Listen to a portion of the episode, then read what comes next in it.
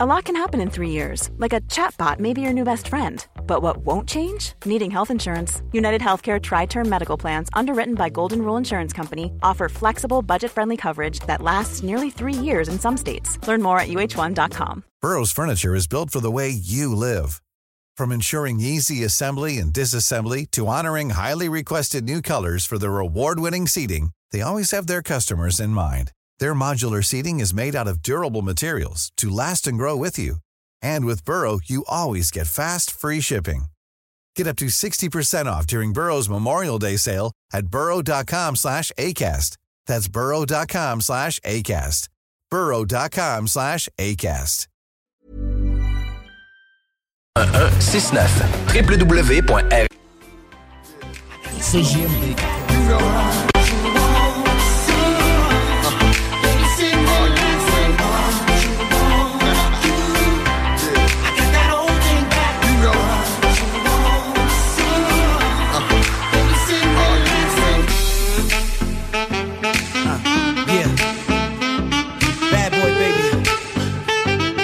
Tress Van.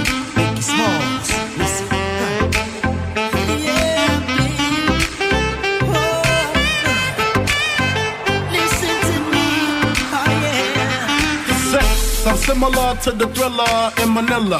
Honeys call me bigger, the condom filler. Whether it's stiff tongue or stiff dick, Biggie squeeze it to make shit fit. Now check this shit, I got the pack of rough riders in the back of the Pathfinder. You know the epilogue by James Todd Smith. I get swift with the lyrical gift. Hit you with the dick, make your kidney shift. Here we go, here we go, but I'm not domino. I got the funk flow to make your drawers drop slow. So recognize the dick size in these Falconite jeans. I wear 13s, know what I mean? I fuck around and hit you with the Hennessy dick. Mess around and go blind, don't get to see shit. The next batter, here to shatter your blatter, it doesn't matter. Skinny or fat or light skinned the black baby, I drop these. Boniqua mommy screaming, I poppy. I love it when they call me Big Pop, but I only smoke blunts if they roll prop. But look, I got Caught up with the drunk flow, fuck taekwondo, I told a fofo. For niggas getting mad cause they bitch chose me, a big black motherfucker with G. You see, all I do is separate the game from the truth. Big bang boots from the Bronx to Bolivia, getting physical like Olivia Newt. Tricks up my click dick all day. Both of you, they're giving you instructions. Protect yourself at all times. Un spectacle majestueux. To my commands at all times. Touch gloves if you like. On va peut-être le découvrir dans les prochaines secondes. Je suis très, très, très intrigué. Une frappe et c'est terminé. Là, là. Qu'est-ce que c'est que cette histoire? Il est venu en tant que punching bag ce soir. Oh mon dieu. On est choqués! C'est violent! C'est terminé! Ladies and gentlemen, are you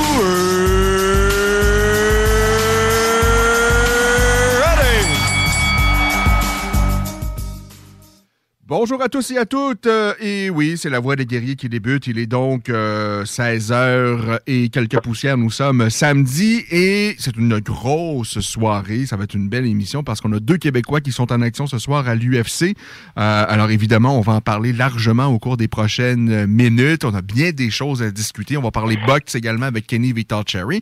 Mais euh, pour entamer cette émission, on va parler euh, ben, toujours d'arts martiaux mixtes avec un combattant ben, qui, qui- qui- qui- qui a- qui a vu, euh, euh, qui, a, du millage, qui a eu l'occasion de combattre dans de belles organisations un peu partout euh, à travers le monde. Il s'appelle Jonathan Bouzoukou, qu'on s'en va rejoindre au bout du fil. Bonsoir, Jonathan. Bonsoir, bonsoir. Ben, merci beaucoup d'avoir accepté l'invitation. Pas de souci, pas de souci, pas de souci. Euh, alors, Jonathan, avant de euh, poursuivre la, discussion, euh, on va commencer du, tout, tout, tout, tout, tout début. Alors, Jonathan, vous avez quel âge? Racontez-nous un peu l'histoire de, vos débuts dans la vie, Jonathan. Moi, j'ai euh, 26 ans. Je suis né à Paris. J'ai grandi tout d'abord dans le 93, avant de déménager à l'âge de, de, de, de 12 ans dans une autre banlieue parisienne qui est dans le 94 à Valenton. OK. C'est euh, c'est vers cet âge. Au début, je, jouais, je faisais du sport, je jouais au foot à assez bon niveau dans, dans la région, dans des bons clubs, euh, dans des bons clubs euh, de la région. Et euh, vers vers l'âge de 13-14 ans, en fait, euh, j'ai découvert les sports de combat par le biais de, de mon premier entraîneur, euh, qui était champion du monde de Jiu-Jitsu Fighting. Qui, qui, qui était professeur de sport dans un, dans un atelier pour, pour élèves, élèves en difficulté, en fait, au collège. parce que j'étais un élève en difficulté au collège, j'aimais pas trop l'école, c'était un peu compliqué pour moi. Mhm. Et du coup, à 13 ans, il m'a proposé de rejoindre son club de sport de combat où il enseignait le jiu-jitsu et, et le judo. Et euh, ça m'a plu, j'y suis allé. Et euh, très vite, en fait, lui, il a fait sa bascule en MMA. Euh, et du coup, et du coup, j'ai adhéré au MMA directement. Et euh, de 13 ans aujourd'hui, en fait, euh, j'ai toujours fait du MMA, du MMA. Vers l'âge de 15 ans, en fait, j'ai arrêté les études et je me suis mis à m'entraîner deux fois par jour. Et, et entre mes 17 et 18 ans, j'ai fait mes débuts en tant que combattant pro parce qu'il n'y avait pas de circuit amateur à l'époque. Mhm. Euh, en France, on, on, est assez en retard, comme euh, tout le monde le sait. On n'avait pas un circuit amateur et du coup, en fait, quand on voulait commencer à combattre, on se retrouvait soit dans dans un espèce de, de bascule qui, a, qui, était entre semi-amateur et pro, mais très vite, en fait, on devenait pro. Et euh, j'ai initié mes premiers combats en tant que combattant pro euh, euh, dans l'organisation 100% Fight. De, de Hatch, là où, de- où on a découvert, je pense, Francis Ndianou et même Mansour Barnaoui, euh, qui, qui a commencé, je pense, aussi euh, autour de 18 ans, qui euh, ont, ont débuté, il me semble, au 100% Fight de, de Hatch et qui, par la suite, ont eu évidemment de- d'immenses carrières. C'est ça, exactement, exactement. Et, euh, et du coup, j'ai commencé là-bas. J'ai commencé avec euh, avec une fiche euh, de 0-3 où j'ai perdu mes trois premiers combats. Des combats face à face à des combattants expérimentés. Euh, du coup, il y avait il y avait un combattant qui n'a plus combattu de- de- depuis ce combat, mais en tout cas qui avait une expérience dans d'autres disciplines et qui était beaucoup plus âgé que moi, qui s'appelait Mohamed Kemesh. Puis après, j'ai pris un combattant qui était très expérimenté en en jiu-jitsu, euh, en jiu-jitsu euh, brésilien, qui s'appelait Charles Henri Tchungui. Et juste après, j'ai pris euh, euh, Michael Lebou, qui a été un combattant qui allait à l'UFC, euh, qui a fait qui a fait des résultats, des victoires, des défaites, mais qui a fait des résultats à l'UFC, au M1 et à d'autres organisations assez majeures dans le monde. Et hum, suite à ça, en fait, euh, avec mon club que- auquel j'ai commencé, du coup, depuis le début, depuis mon âge de 13 ans, au début, il y avait un, mon entraîneur qui m'avait ramené, qui s'appelait Julien Boussuge, et ensuite, on s'est et ensuite, il s'est associé avec euh, son ami et collègue d'entraînement depuis de nombreuses années, depuis le judo, le MMA, etc., haute tension, Gaëtan Hortel, ils ont créé une structure qui s'appelle, la Haute School Academy. Et euh, du coup, euh, je suis à la Haute School Academy depuis mes débuts et jusqu'à aujourd'hui, qui aujourd'hui est notre entraîneur principal et Gaëtan Hortel est le seul entraîneur euh, dans la structure. Et euh, on s'est remis en question, on a essayé de se, se poser des questions sur, euh, sur le sens de ma carrière, mes capacités, toutes ces choses-là. On s'est dit qu'il y avait des choses à changer et de là, on a pu changer euh, certaines choses et on a pu travailler sur certains points qui ont fait que j'ai pu euh, commencer à avoir le goût de la victoire, on va dire entre guillemets, et, euh, et commencer à gagner. Euh, juste après ces trois défaites, j'ai fait une victoire, j'en ai en- enchaîné sur une autre, deux victoires avant la limite en plus, euh, par deux KO, un sur un arrêt de l'arbitre avec coup de genou et un autre, euh, un autre, euh, un autre TKO au sol. Puis j'ai regoûté à la défaite, qui avait été très dure à ce moment-là. Et, et après ça, je suis allé sur cinq victoires consécutives jusqu'au jour où j'ai pu atterrir, j'ai pu mettre les pieds dans une grosse organisation, le Bellator.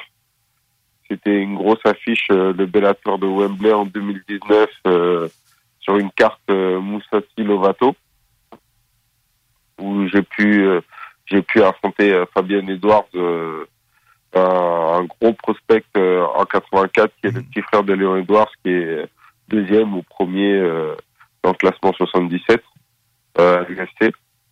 Et, euh, et puis euh, le chemin il a continué jusqu'à jusqu'au jour où je suis arrivé euh, combattre au Québec au Samouraï pour leur première édition. Euh, C'était au mois de novembre 2021 Oui, tout à fait. et euh, où euh, où, où j'ai perdu face à un Québécois. Et là dernièrement, j'ai fait mon dernier combat à Abu Dhabi à l'UA Warrior où j'ai pu gagner par TKO. Face à quelqu'un qui s'appelle Mohamed Ali, c'est bien ça? C'est ça, c'est ça, c'est ça. Mohamed Ali, c'est c'est pas le la légende. Non. Dans, dans, dans, le dans le monde du MMA, il est assez connu puisqu'il a pris pas mal de Français. Mhm. Il a pris pas mal de Français et d'ailleurs il a été sorti, il est sorti victorieux sur pas mal de Français euh, à l'époque. Il était au Cage Warrior au- à un moment donné, à l'époque où il y avait une grosse, euh, où il y avait un gros roster au Cage Warrior en plus en 93. Après, il a été au One Championship où il a pris, euh, il a pris le double champion qui était au, au One, au One Championship, qui était champion des 84 et des 93. Il a pris un autre combattant au One Championship qui s'appelle Jack Buckler, aussi un Américain qui, qui résidait à Singapour et qui est un gros combattant aussi. Euh, du coup, c'est quelqu'un qui a une fiche euh, négative, je crois, maintenant, Ouais. mais euh, qui a toujours pris des, des, des adversaires solides et des gros noms. Et euh, moi, étant en 84 de base, et lui qui et lui qui, qui peut combattre en light heavyweight et en heavyweight, c'était vraiment un, c'était vraiment un, un- comment ça s'appelle C'était vraiment un défi pour moi d'aller prendre ce genre d'adversaire en me disant que normalement la puissance devrait être de son côté, alors que moi je suis un combattant assez puissant qui avance toujours régulièrement. Et euh, j'ai j'ai accepté ce défi, j'y suis allé. Et en fait, ça s'est plutôt bien passé, assez rapidement en plus. Du coup, euh, Et, du coup, c'était cool. Et de ce qu'on me dit, euh, pour avoir parlé à quelques Québécois qui ont combattu chez UAE Warriors, c'est également une très belle organisation, euh, bien organisée. euh, en tout cas, est-ce que c'est c'est comme ça que vous l'avez vécu également? Oui, oui, c'est une machine. hein. C'est une machine, c'est une machine. Et, je suis allé au Bellator et je peux vous dire que c'est du même acabit en fait.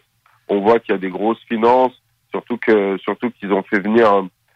par exemple, il y a un truc qui est qui est bête à dire, mais je sais qu'à Abu Dhabi, aux Émirats, mais surtout à Abu Dhabi, euh, le jiu-jitsu brésilien est devenu un sport national qu'ils Mhm. enseignent à l'école.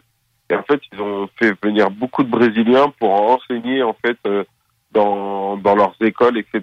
Et du coup, en, en fait, dans l'organisation, c'est euh, c'est tous ces Brésiliens-là qui ont cette culture du sport de combat, que ce soit du JB ou du MMA, qui est à la gestion en fait. Et euh, du coup, on voit le professionnalisme, l'expérience qu'ils ont. Et vu qu'on euh, vu que vu qu'en plus euh, les, les moyens ils y sont mis, ben, on se rend compte qu'en fait euh, il y a il y a il y a que que c'est ultra bien organisé et surtout que c'est c'est super bien fait en fait. Et euh, comme comme comme les grosses organisations, comme les très grosses organisations en tout cas. Ouais. Euh, je veux revenir un peu au début parce que, bon, entamer une carrière avec trois défaites, euh, ça, peut en décourager plus qu'un, évidemment. Euh, D'autant plus ben, que vous nous avez raconté votre petite histoire. Vous avez quand même abandonné l'école assez tôt. Euh, vous êtes lancé dans cette aventure-là, puis on le sent quand même euh, avec euh, de véritables intentions. Euh, après avoir perdu les trois premiers combats, et ça s'est fait quand même assez rapidement, là, tout dans la même année, je pense, à quelques mois d'intervalle.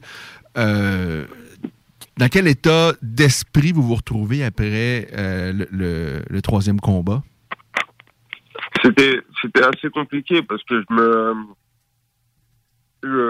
en, ter- en termes d'entraînement ou même en termes de, petites compétitions que j'avais pu avoir avant euh, en étant adolescent, j'avais jamais eu de j'avais jamais eu vraiment de difficultés en fait. Et même dans mes autres disciplines entre guillemets, euh, comme le football, vu que c'est une discipline collective, on a toujours tendance à rejeter la faute sur les autres. Et là, pour la première fois, il fallait que il fallait que que je me regarde en fait. Il fallait que je me regarde dans un miroir. Mais et euh, quand on a pratiquement jamais eu de difficulté, ben on se pose la question, on se dit mais en fait est-ce que est-ce que ce que je me suis dit, est-ce que est-ce que ma volonté, est-ce que est-ce que mes objectifs en fait ils sont réels par rapport à mes capacités Et euh, du coup j'ai la chance d'avoir d'avoir un entraîneur qui qui euh, qui est assez lucide sur euh, sur euh, sur nos sur mes sur nos objectifs à nous les athlètes parce que je suis pas tout seul à la School Academy il y a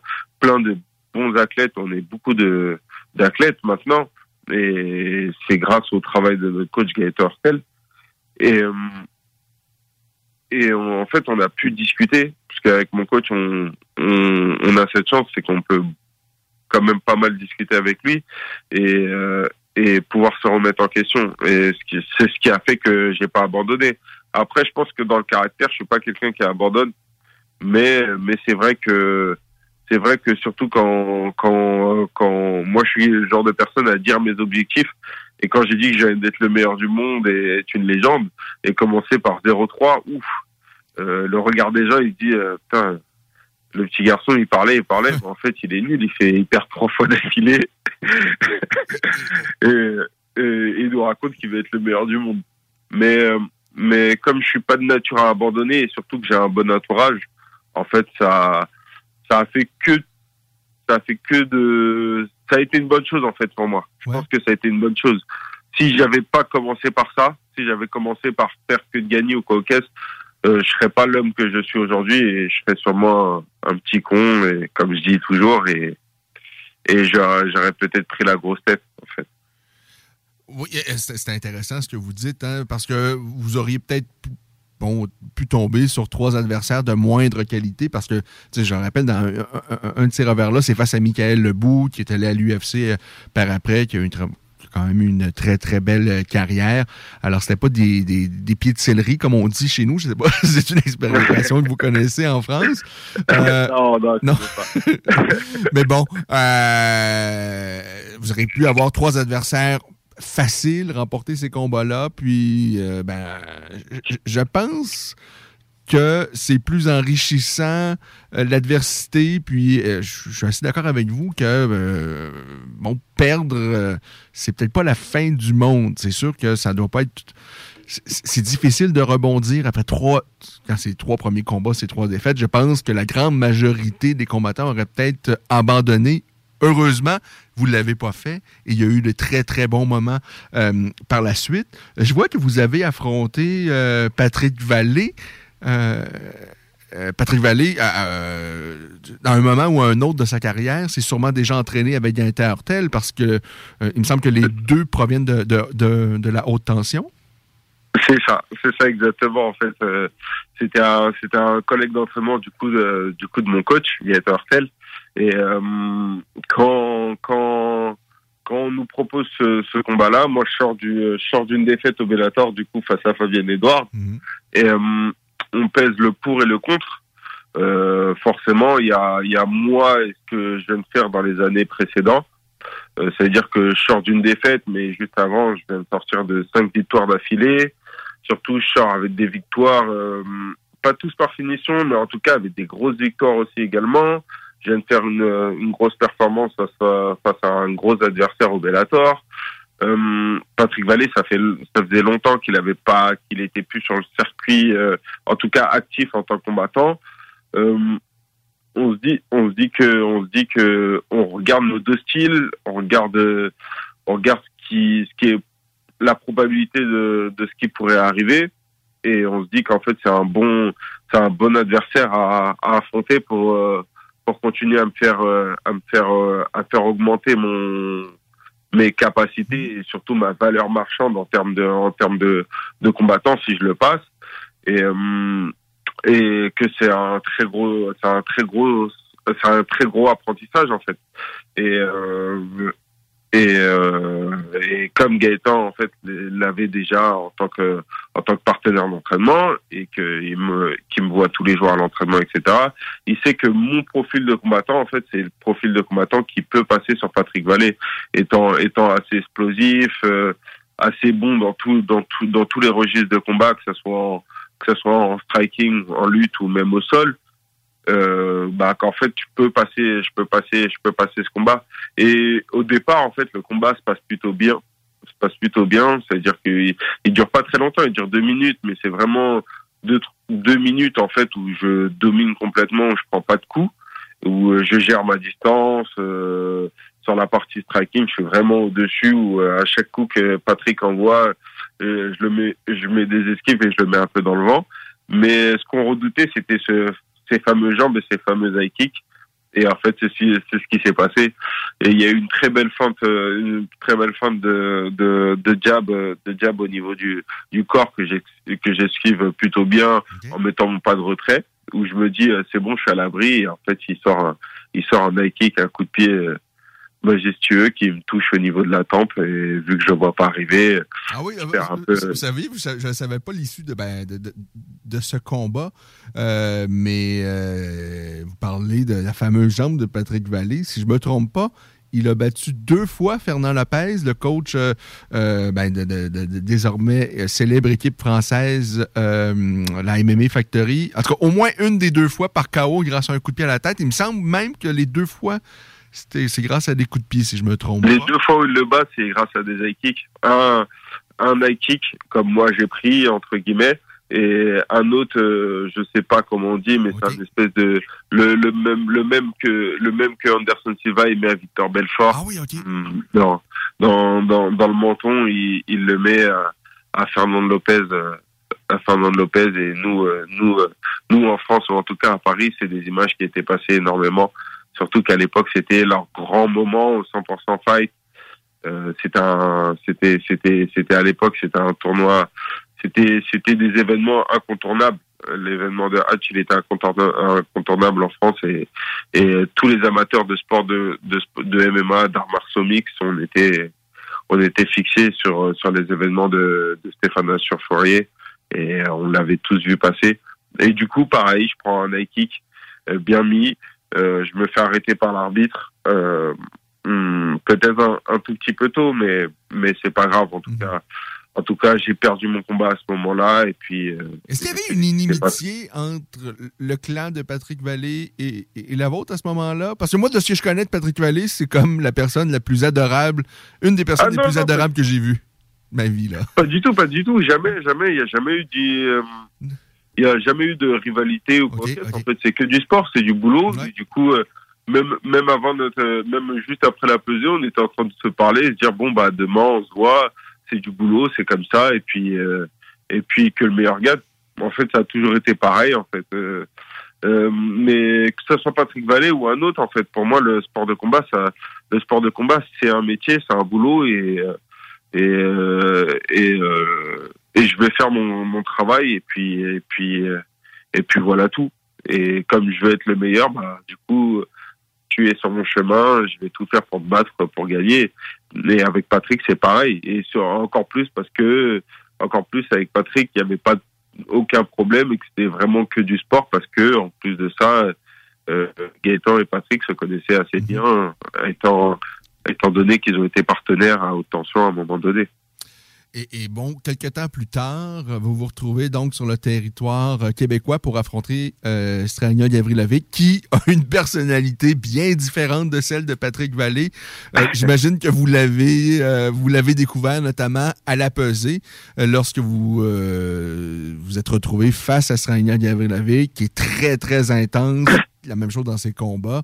lorsque vous vous retrouvez à la pesée face à Strania Gavrilovic et que vous euh, découvrez, j'imagine, peut-être pour la toute première fois, ben, en tous les cas, euh, face à face, euh, le personnage. Comment vous avez vécu ce face-à-face-là, la pesée contre Strania? Ben, moi, j'ai vécu. en fait, ça a été drôle pour moi. C'était un, c'était comme un, comme un, un, petit sketch parce qu'en fait, il y a, pour, mm, vu qu'on voit pas les coulisses forcément de la pesée, mais il y a il y a vraiment deux personnalités. Il y a la personnalité où il est plutôt euh, assez assez normal, assez calme, et tout d'un coup, il y a une caméra où on le voit commencer à s'exciter, etc. Et du coup, moi, je trouvais ça drôle, en fait, je trouvais ça marrant. Surtout qu'en plus, on, est en, on était en pleine période Covid, et du coup, il n'y a pas forcément de spectateurs. Il y a juste, euh, il y a juste euh, les gens du staff et les combattants qui sont en train de se peser, en fait. Et euh, du coup, je vois bien que c'est au moment où, en fait, on monte et on dit, il y a la, en gros, on dit qu'on fait un live pour, pour, pour les gens, et c'est là que je vois qu'il est en train de, de changer, qu'il commence à crier, à sauter, à gueuler, essayer de vendre le show.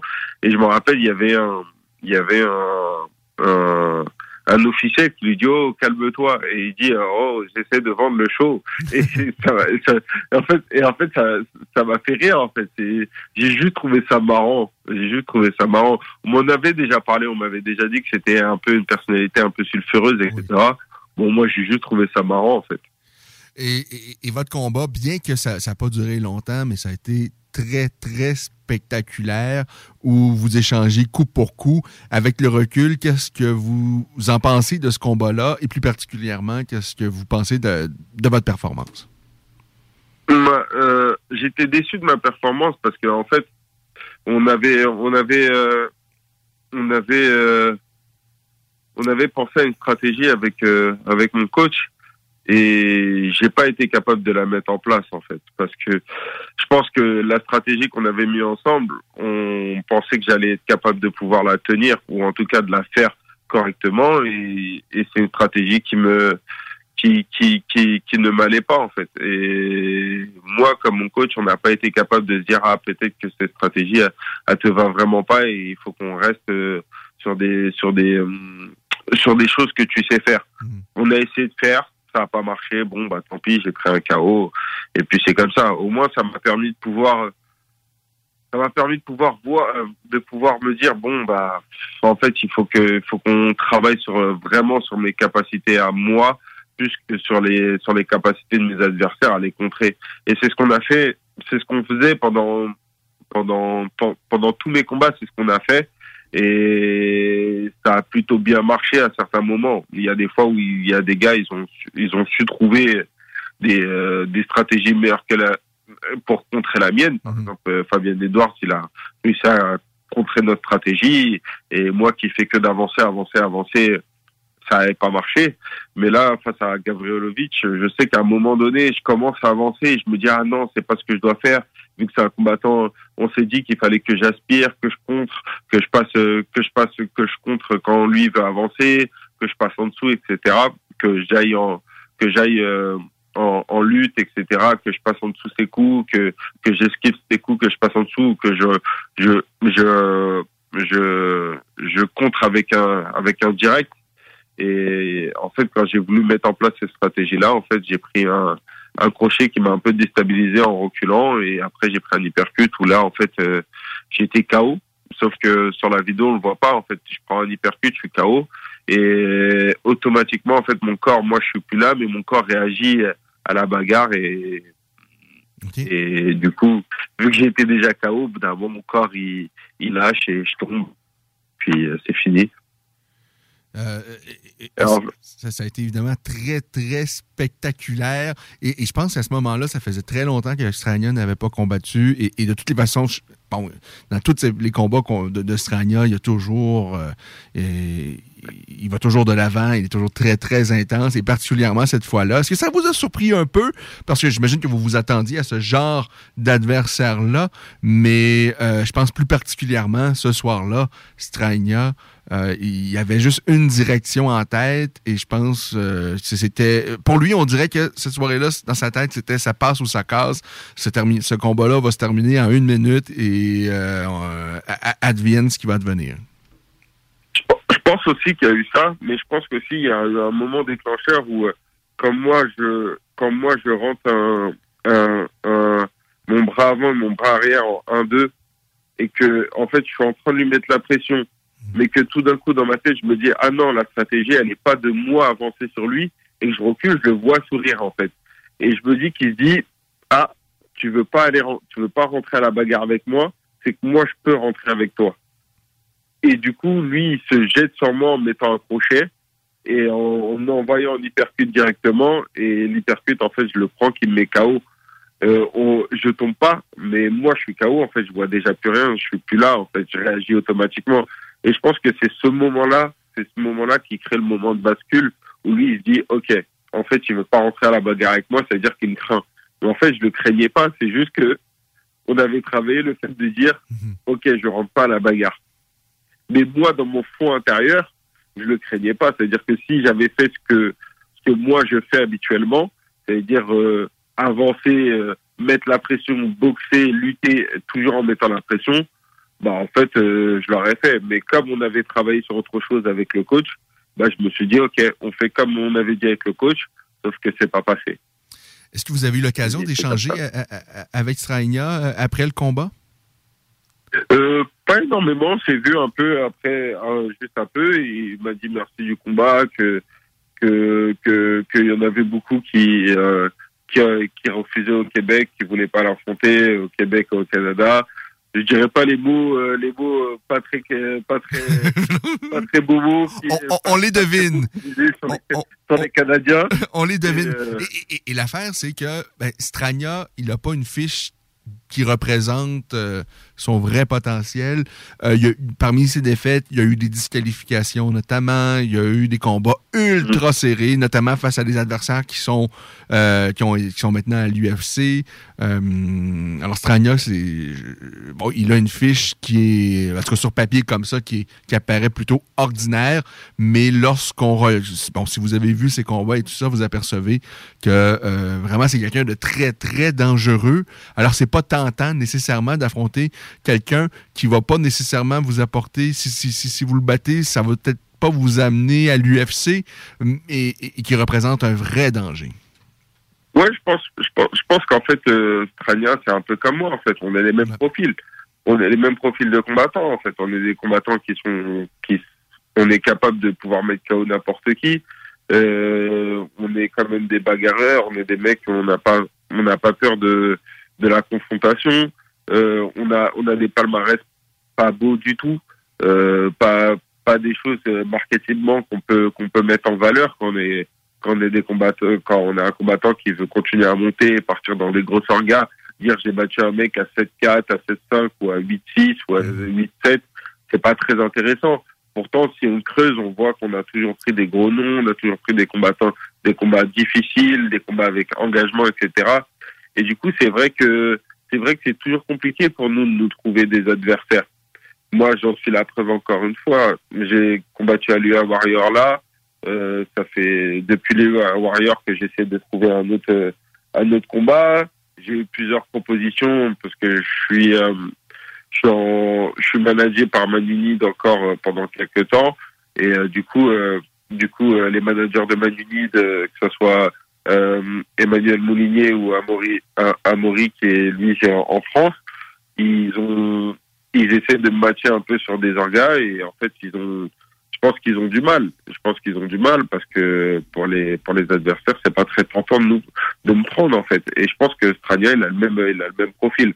Après Strania il y a aussi d'autres d'autres choses qui rentrent en compte parce que bah du coup euh, par euh, par par par votre biais je viens de découvrir qu'il a été qu'il a été contrôlé positif à, à certains produits dopants.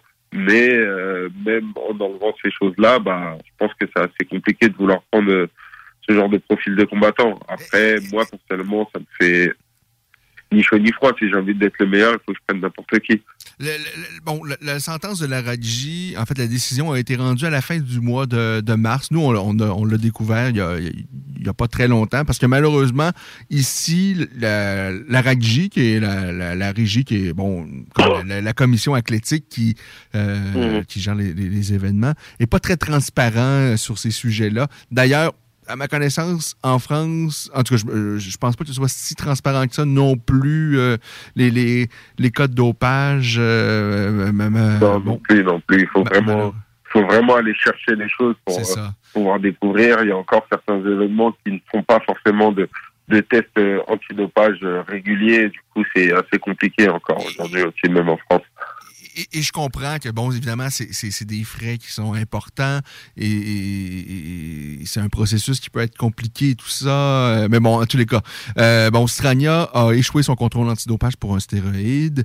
Euh, il va en appel de de la décision de la RAGJ. Il s'est fait entendre la semaine dernière. Je ne sais pas, on, verra dans les prochains jours qu'est-ce qui advient de, de ça. Mais normalement, si la décision est maintenue, s'il est suspendu, il devrait être disqualifié. Et en tout cas, normalement, je pense que la décision de votre combat face à Strania devrait être euh, renversée. Euh, ben, D'ailleurs, lorsque Alan Baudot, qui est maintenant à l'UFC, qui est un Français, qui a, qui mhm. combattu, euh, est venu combattre ici au Québec face à Todd Stout, et Alan mhm. avait perdu initialement, mais la décision avait été renversée parce que Todd Stout avait testé positif au cannabis. Euh, alors, normalement, je, si la décision, en tout cas, est maintenue sur Strania, je pense que logiquement, euh, la, décision devrait être renversée? Est-ce que euh, vous avez été informé de, ça? Ou c'est vraiment juste par nous que vous avez appris euh, que Strania avait testé positif? Non, franchement, on n'a pas été on n'a pas été informé. Euh, je peux même parler au nom de au nom de, de, mon coach et mon équipe en tout cas. Okay. Euh, on a on a vraiment découvert découvert la, la nouvelle par, euh, par par votre par par votre média du coup.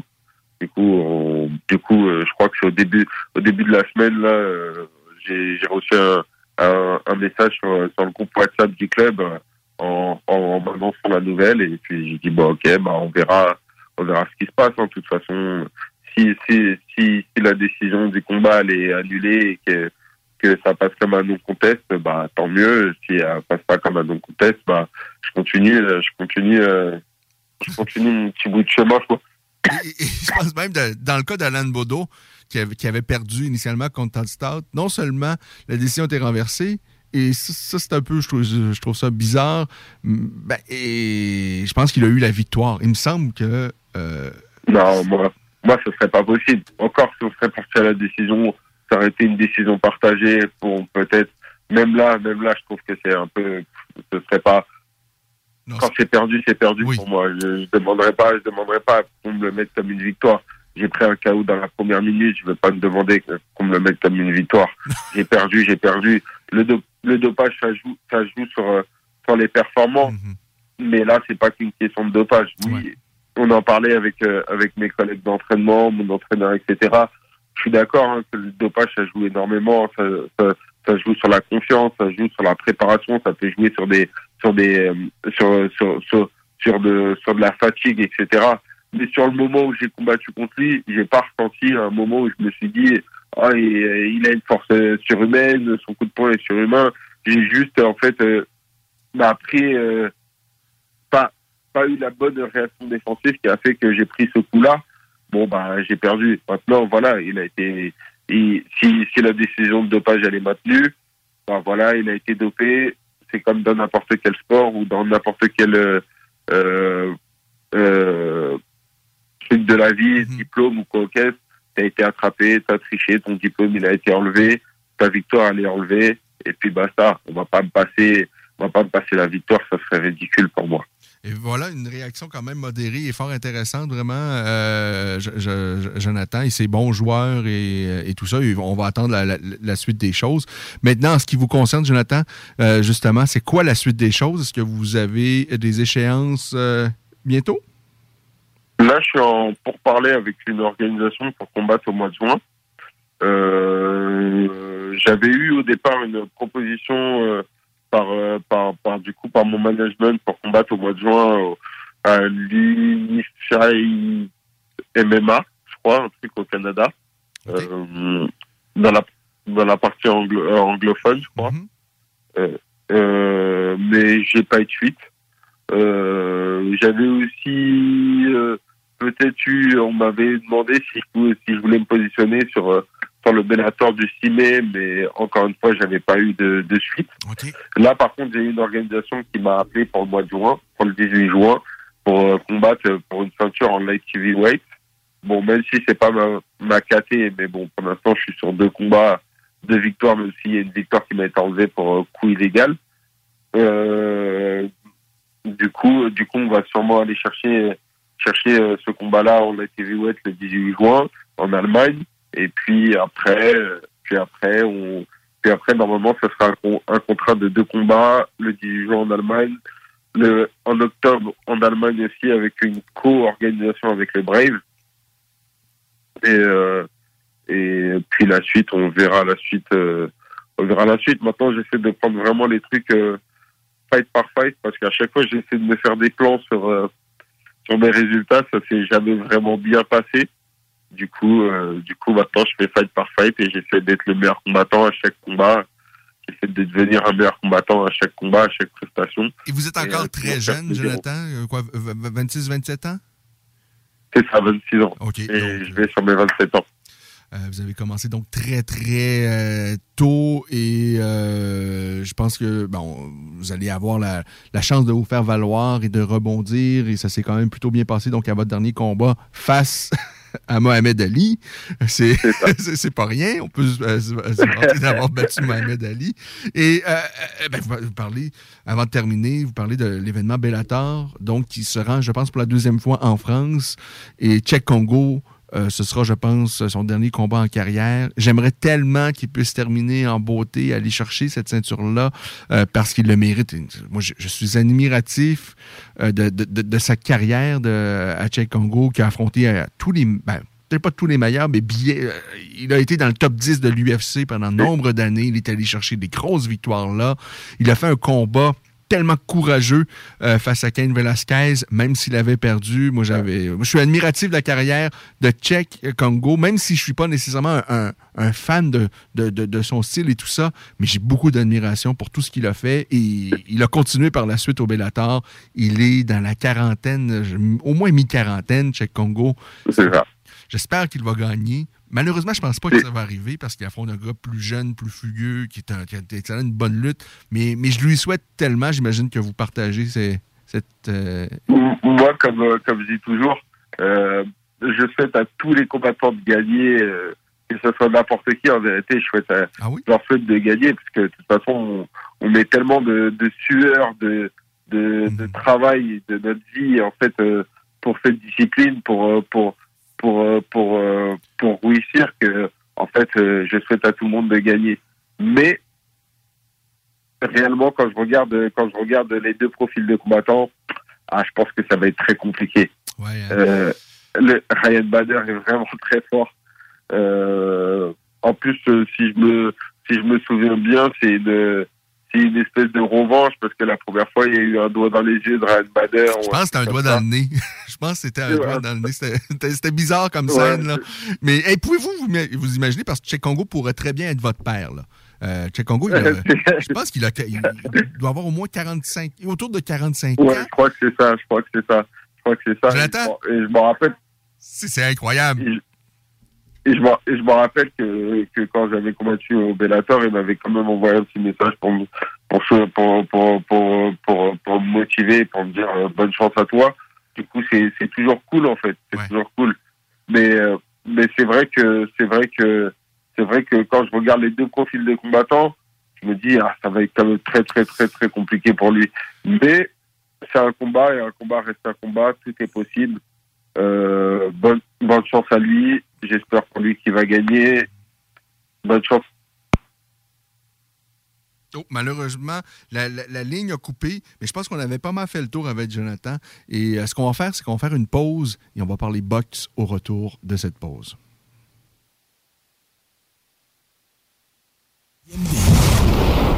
Laurent Électru. Tu souvent, il y en a qui disent que c'est mis tout le temps gardé à l'idée euh, fantasme. Oui, mais en même temps, non, si tu le vis. C'est ça. en même temps, si tu le vis jamais, puis tu meurs, tu vas, tu, vas peut-être être passé à côté de quelque chose que tu aurais adoré. Ouais. T'as raison que moi, ce qui me met un peu plus.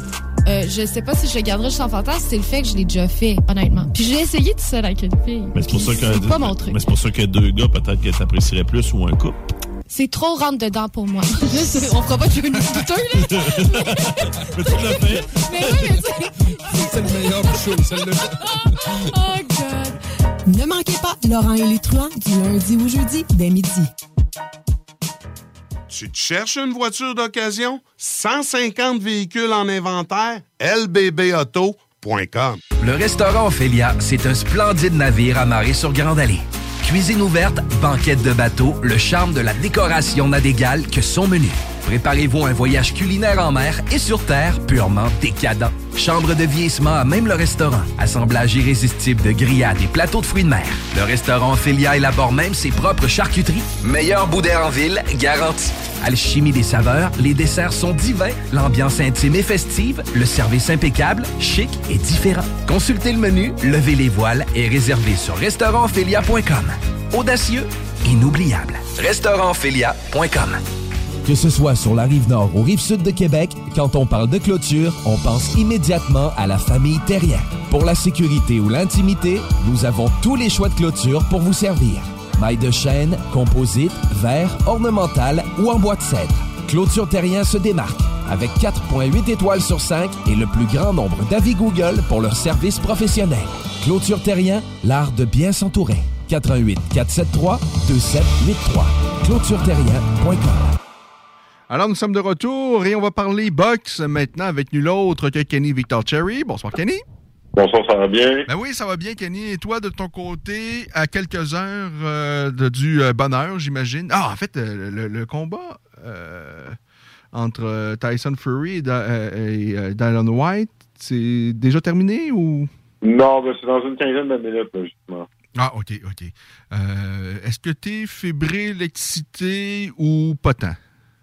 Ben, je veux dire, euh, c'est toujours divertissant de voir un combat de Tyson Fury, mais on veut le voir face à Usyk. On veut le voir face à Usyk. Je veux dire, euh, Dillian White, la seule raison, euh, je veux dire, c'est un, un gros vendeur de billets en Angleterre.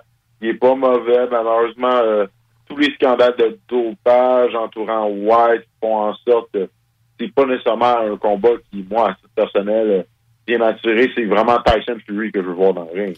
Euh, et bon, Tyson est toujours euh, très volubile. Euh, euh, il, aurait dit que c'était son dernier combat. Est-ce que tu y crois? Non, moi, j'y crois pas. Je veux dire, il y a, encore quelques combats vraiment d'envergure à faire chez Polo, notamment face à Usyk, notamment face à Joshua. Peu importe s'il a perdu face à Usyk, je pense que il va avoir au moins deux ou trois autres combats pour ce, pour ce cher euh, Tyson Fury. Et là, Uz- Usyk va affronter pour une deuxième fois euh, Anthony Joshua. Est-ce que dans le cas où euh, Joshua remporte ce combat-là, est-ce que ça pourrait peut-être euh, euh, faire en sorte qu'effectivement Fury se retire? Parce que si on si on si Joshua affronte à nouveau Usyk et l'emporte, on peut penser qu'il y aurait une trilogie entre les deux et ça repousserait encore dans le cas, dans, dans le temps, un possible combat Fury face à Usyk ou bien Joshua. Est-ce que tu, euh, tu crois que ça pourrait s'enligner comme ça? Euh, Je pense pas. Je pense, je pense qu'à partir d'un scénario hypothétique où est-ce que Joshua l'emporte, je pense que Joshua, je pense que Joshua et Usyk savent que le, le combat est toujours là pour les deux. Le combat va toujours être là peut-être dans 6, 12 ou 18 mois, mais qu'un un tel combat face à Fury entre peut-être un troisième combat, c'est une opportunité monétaire et peut-être de faire l'histoire qu'on ne peut pas manquer. Parce que je veux dire, admettons que Joshua Usyk euh, gagnent le, le combat revanche, ben ils ont la chance de se battre pour tout pour tous les titres par la suite. Donc là, il faut se poser la question, est-ce qu'on va se couper cette opportunité-là tout simplement pour euh, excusez-moi l'anglicisme, run it back pour une troisième fois? Les titres sont là avec eux pour un troisième combat. Il y a encore plus d'argent à faire. Est-ce que euh, White a de véritables chances euh, ce soir? Ben, c'est sûr que Dylan White a, a toujours une chance. C'est, quelqu'un qui travaille fort dans le ring, quelqu'un qui a une vraie bonne force de frappe. Mais euh, d'un point de vue logique, euh, Tyson Fury de- devrait l'emporter, devrait l'emporter assez clairement. Et c'est même possible qu'il y ait une- un arrêt d'arbitre probablement en deuxième partie de combat. On peut pas comment on peut pas dire que Dillian White va se faire laver parce qu'il est pas mauvais. Là. Je veux dire, c'est un bon lourd avec des bonnes victoires chez. Mais Tyson Fury est tout simplement à un niveau supérieur. Mais en sport de combat, on sait jamais. Mais Tyson Fury devrait logiquement l'emporter et quand même de manière assez claire qui ne laisse aucun doute à personne. Euh, donc, euh, ça, ça va commencer euh, dans les prochaines minutes. Et, si on regarde ce qui va se passer plutôt au Québec, eh bien, il y aura un premier vrai, je pense, gala présenté, produit par Yann Pellerin et euh, au mois de... ben, ça s'en vient, là. C'est au mois de, au mois de mai. Qu'est-ce que tu as entendu parler de cette carte-là? Est-ce que il pourrait y avoir également du MMA? Ben, de la manière que je vois en, en ce moment au nombre de combats qu'il y a sur BoxRec, ça me surprendrait beaucoup. Euh, je veux dire, euh, la structure du gala, je sais, euh, par définition, parce que j'entraîne aussi en boxe olympique, en boxe amateur, que ça va être un programme. Donc, la, la journée de boxe va, va commencer à, littéralement trois heures de l'après-midi. Donc, Et là, on a en ce moment euh, un, deux, trois, quatre, cinq, six, sept, il y a dix combats de boxe de prévu. Et malheureusement, euh, connaissant les, les employés de la régie, ça me sort déjà que 10 à 10 combats, ça va risque d'être quand même une journée assez chargée pour eux. je, je vais être très sceptique quant à l'opportunité d'avoir des galas martiaux mixtes. Je pense vraiment que s'il y a des combats martiaux mixtes pour Yann Perrin, ça va être sur une carte différée. Euh, comme ça, euh, il n'y aura pas d'amis croche. On va pouvoir vraiment se concentrer complètement sur les martiaux mixtes. OK. Euh, sur cette carte de boxe-là, il y a déjà bon, euh, 10 combats d'annoncés. Euh, en fait, euh, c'est pas tous les combats qu'on connaît. On connaît, euh, je pense, deux peut-être combats plus euh, plusieurs participants. Puis des noms qui traînent un petit peu, mais il n'y a rien de nécessairement officiel. Je veux dire, on a euh, Alexis Barrière contre Ar- Arbocan Poppé qui, qui se bat pour le titre des champions, euh, le titre de championnat euh, canadien chez lourd. On a Francis Charbonneau contre un contre un gars avec lequel j'ai déjà travaillé dans son coin, Tom Voto. Ça risque d'être assez divertissant. Il y a une rumeur qui court qu'Alex Alexandre Beaulé euh, il, allait peut-être affronter euh, Ben Garant qui a déjà eu deux combats d'armation mixte professionnels. Donc euh, ça, ça va être à suivre. Donc, quand même, de pugistes locaux, c'est juste de livrer la marchandise au niveau des adversaires. OK. Bon, alors, euh, Alex Beaulé et euh, Ben Galland, qui, qui a eu son école euh, d'ailleurs d'arts martiaux mixtes pendant euh, quand même euh, bien des années dans le coin de Drummondville, il me semble. Donc, disputerait un premier combat de boxe. donc, sur cette carte-là, qui est prévue le 21 mai. Il y a un Gavrilovic qui sera de la partie, Peter Gavrilovic. Ouais, puis en plus, il est en train de faire une partie de son camp d'entraînement avec David Lemieux, qui se prépare justement la même fin de semaine à affronter David Benavidal. Donc, euh, d'après moi, ça, ça doit un petit peu brasser, ça, c'est certain. Et c'est quand même un privilège de pouvoir s'entraîner, d'être le partenaire d'entraînement d'un- ancien champion du monde, de David Lemieux. Euh, bon, euh, bien que qu'ils n'ont pas nécessairement le même coach, c'est quand même toute une expérience de pouvoir participer à un camp d'entraînement aussi important que celui de David Lemieux. J'imagine que ça, c'est ça peut être très payant quand même pour quelqu'un qui débute chez les professionnels comme euh, Peter Gavrilovic. Exactement. Et ça, ça va sûrement euh, l'aider à faire un petit peu son nom, un petit peu dans les dans les cercles fermés de la boxe. De, de pouvoir tenir tête à David Lemieux, de pouvoir lui donner des bons euh, rounds d'entraînement, c'est très bon signe pour le futur. Moi, je, je- je ne connais pas du tout Peter Gavrilovic. Je connais évidemment beaucoup plus euh, Strania, oui. Euh, est-ce que, euh, bon, ces deux frères, évidemment, est-ce que euh, il y a des similitudes dans leur euh, façon de combattre, dans leur personnalité, euh, de ce que tu connais des deux?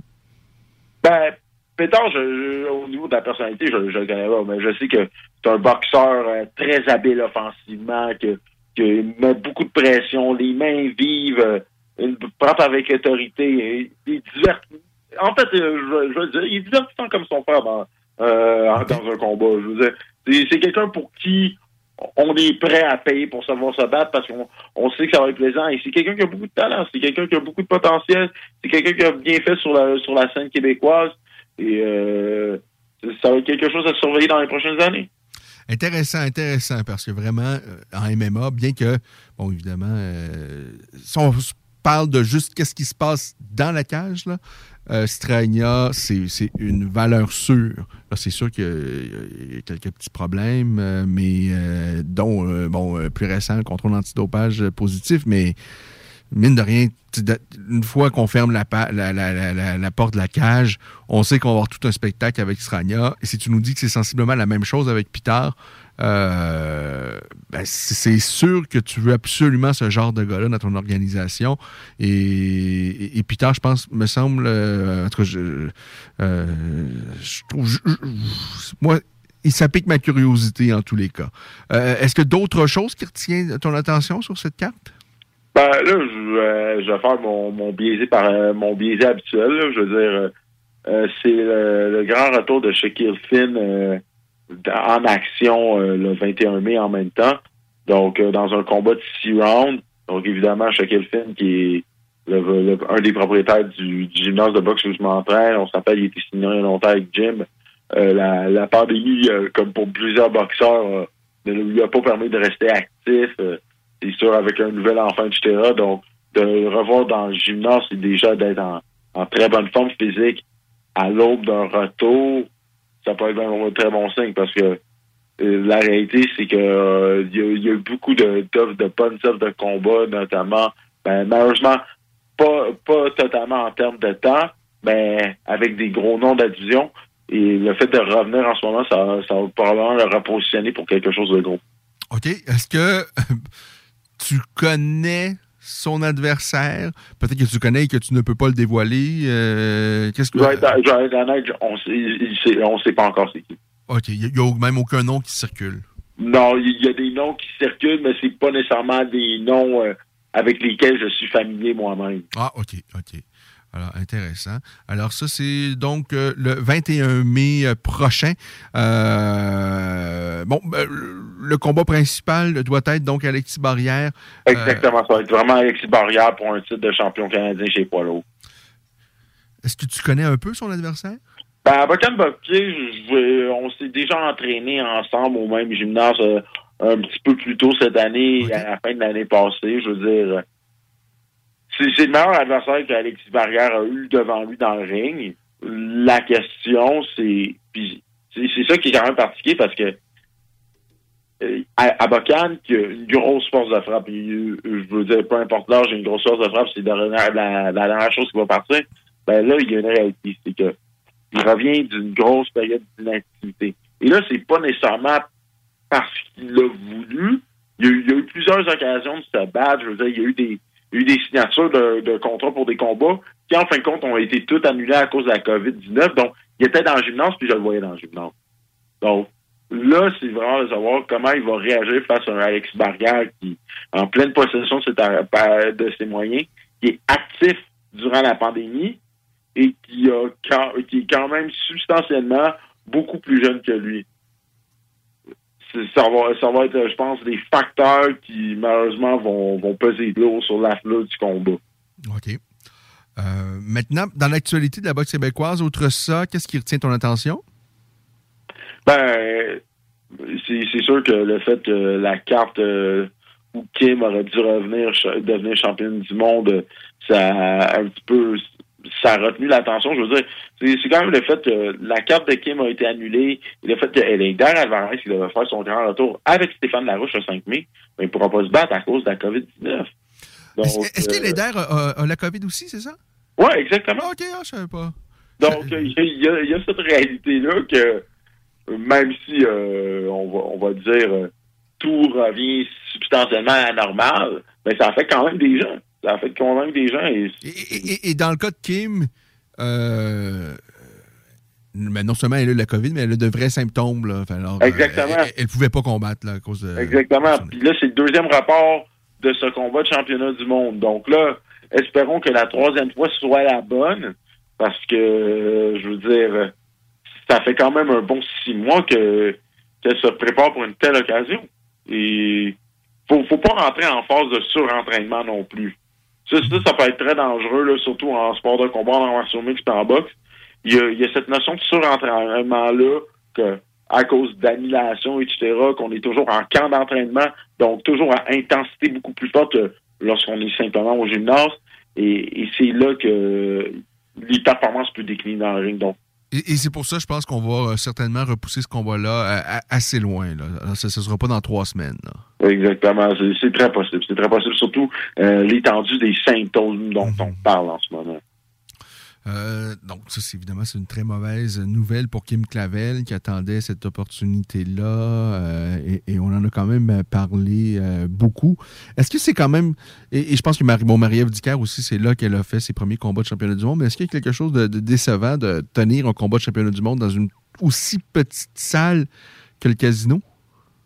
Ben, de mon point de vue, je vais être honnête. Je, trouve ça particulier. Je trouve ça particulier. Je veux dire, euh, le, le casino, euh, je vois ça comme, euh, comment je pourrais dire, un lieu de développement pour les boxeurs. Un lieu de développement où est-ce qu'on est capable de construire un fan base, où est-ce que on est capable de d'attirer l'attention des gens jusqu'à temps qu'on se dise voici un vrai combat d'envergure, on va le faire au centre belle.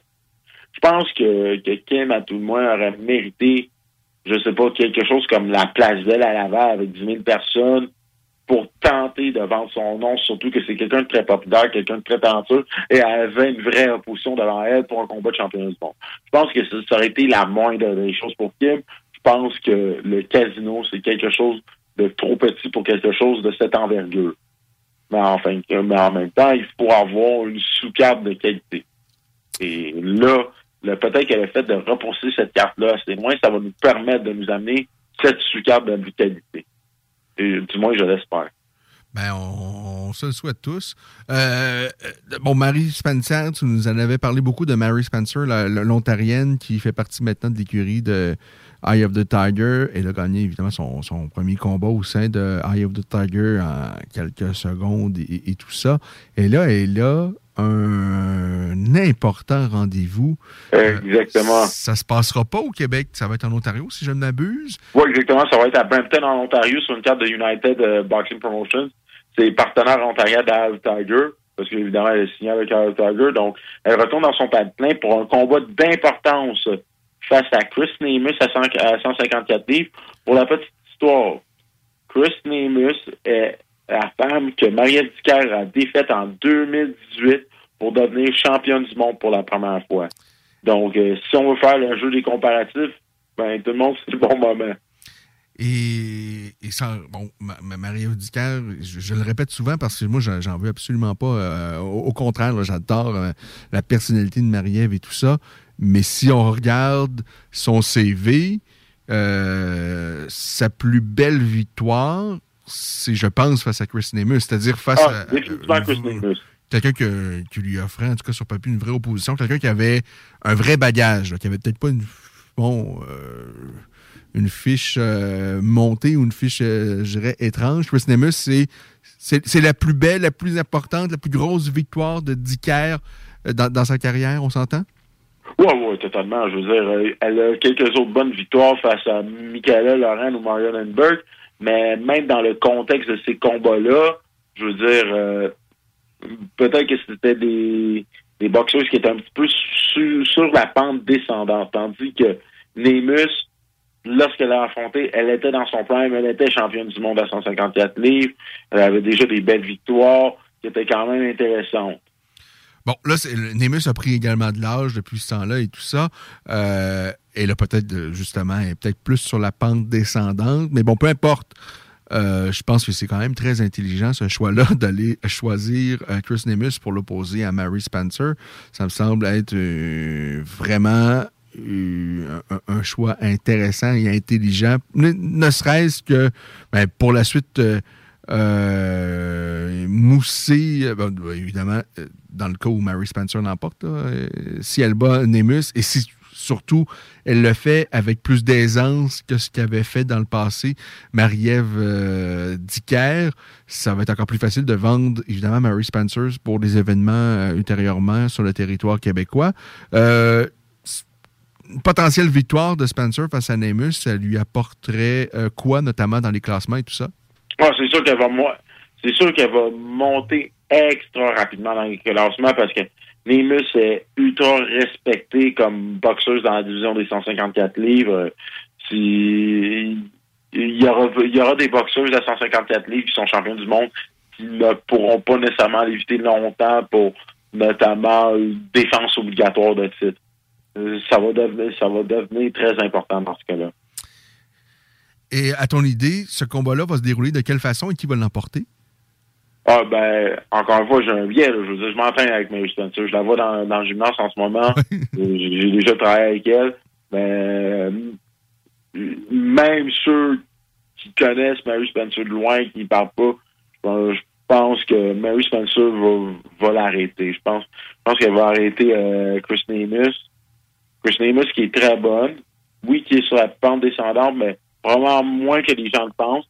Elle va donner une bonne opposition, mais Spencer a une vraie force de frappe. Elle est très dangereuse. Les mains sont vives. Bref, c'est genre c'est le genre de boxeuse qu'un entraîneur veut avoir dans, dans, dans son écurie parce que je veux dire, très athlétique, même à l'âge de 37 ans, main vive, puissance, des bons réflexes défensifs, un bon jab. La, la soirée risque d'être peut-être long pour Nemus. La, risque d'être, de, la soirée risque d'être potentiellement longue. Mais je pense que ça prend des adversaires comme ça parce que sincèrement, pour la sécurité, parce que je pense que ça n'a aucun sens. La- L'adversaire qu'elle a affronté à son dernier combat, euh, bon, évidemment, le combat s'est- dénoué tellement rapidement, c'est peut-être difficile d'avoir vraiment une véritable idée sur l'opposition qu'aurait pu donner la, la précédente adversaire de Mary Spencer, mais j'ai l'impression que euh, elle était vraiment pas de de calibre et, et surtout peut-être pas. euh, elle n'avait pas un gabarit pour physiquement pour affronter Mary Spencer. là. Je pense que c'était une Mexicaine, sa, sa dernière Ouais, adversaire. Euh, il me semble qu'au niveau du gabarit, il y a quelque chose qui ne fonctionnait pas, là, en tous les cas. là. Euh, parce que, en plus, il y, a beaucoup- il y a tellement de catégories de poids dans le monde de la boxe. Euh, et même chez les femmes, j'imagine qu'il y en a moins, mais il y en a quand même beaucoup. Mais il me semble qu'au niveau de. euh, tu regardais les deux, il me semble qu'il y avait deux, trois. il me semble qu'il devait avoir. Que la, la de, n'avait aucun. Elle n'avait pas sa place face à Mary Spencer. Là. Ne serait-ce juste que par sa physionomie. Là.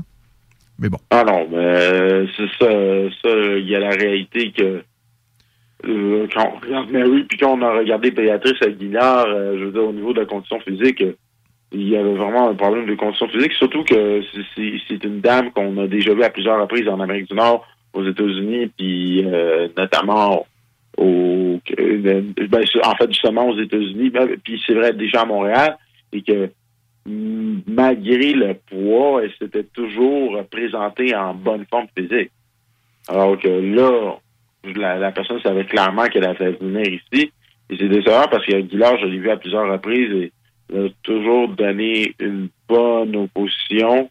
Mais là, euh, malheureusement, si quand on parle à Mary, euh, vous, si on l'entend, elle était comme, ben, moi, je suis là pour devenir championne du monde, je suis là pour avoir des challenges. Là, il y a cette problématique-là que on offre des, que Iron Tiger offre des grosses bourses à des boxeurs de, de talent pour affronter Mary, les gens refusent. Puis là, on, on a un plan B comme Béatrice Aguilar, qui savent quand même substantiellement d'avance que il y a un combat pour ils ont un combat face à Mary Spencer. Puis là, il y a ça. Donc, il y a, il y a vraiment cette, cette- comment je peux dire, cette problématique de professionnalisme. Mais bon, heureusement, là, à son cinquième combat, elle affronte quelqu'un du calibre de Chris Namish. Je suis content qu'on n'ait pas étiré la sauce avec euh, d'autres euh, adversaires très faciles, jusqu'à 10 victoires. euh, et donc, tout de suite, on, on entre dans le vif du sujet.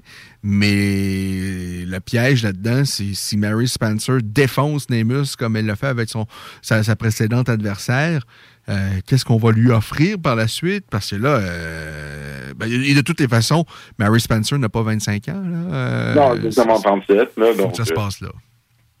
Non, c'est ça. c'est- maintenant ou jamais, là-dessus. C'est-tu possible un combat de championnat du monde d'ici la fin de l'année? Oh, totalement, totalement. Je veux dire, euh, Mary Spencer, en ce moment, son, son gérant, c'est Brian Cohen, qui est probablement le, le meilleur gérant de, de boxeurs dans le monde. S'il y a une occasion qui se présente, là, que ce soit demain, dans, dans un mois ou dans deux mois, il va la trouver. Puis il y a cette réalité-là aussi que, je veux dire, à un moment donné, les, si c'est pas avec Ducaire, là, que ce soit Anna Rankin, Patricia Bergut ou Natasha Jonas, ben, à un moment donné, ils n'auront pas le choix de défendre leur ceinture, puis ils n'auront pas le choix de regarder dans les classements vers le nom de Spencer. Ça, c'est une réalité. Une réalité, puis ça s'en va plus vite qu'on le pense. Est-ce qu'on peut se permettre, euh, on est au Québec, là, euh, des femmes boxeuses, il n'y en a pas tant, des, et, et- et- et- et- et de, de bonne qualité à ce poids-là, encore moins.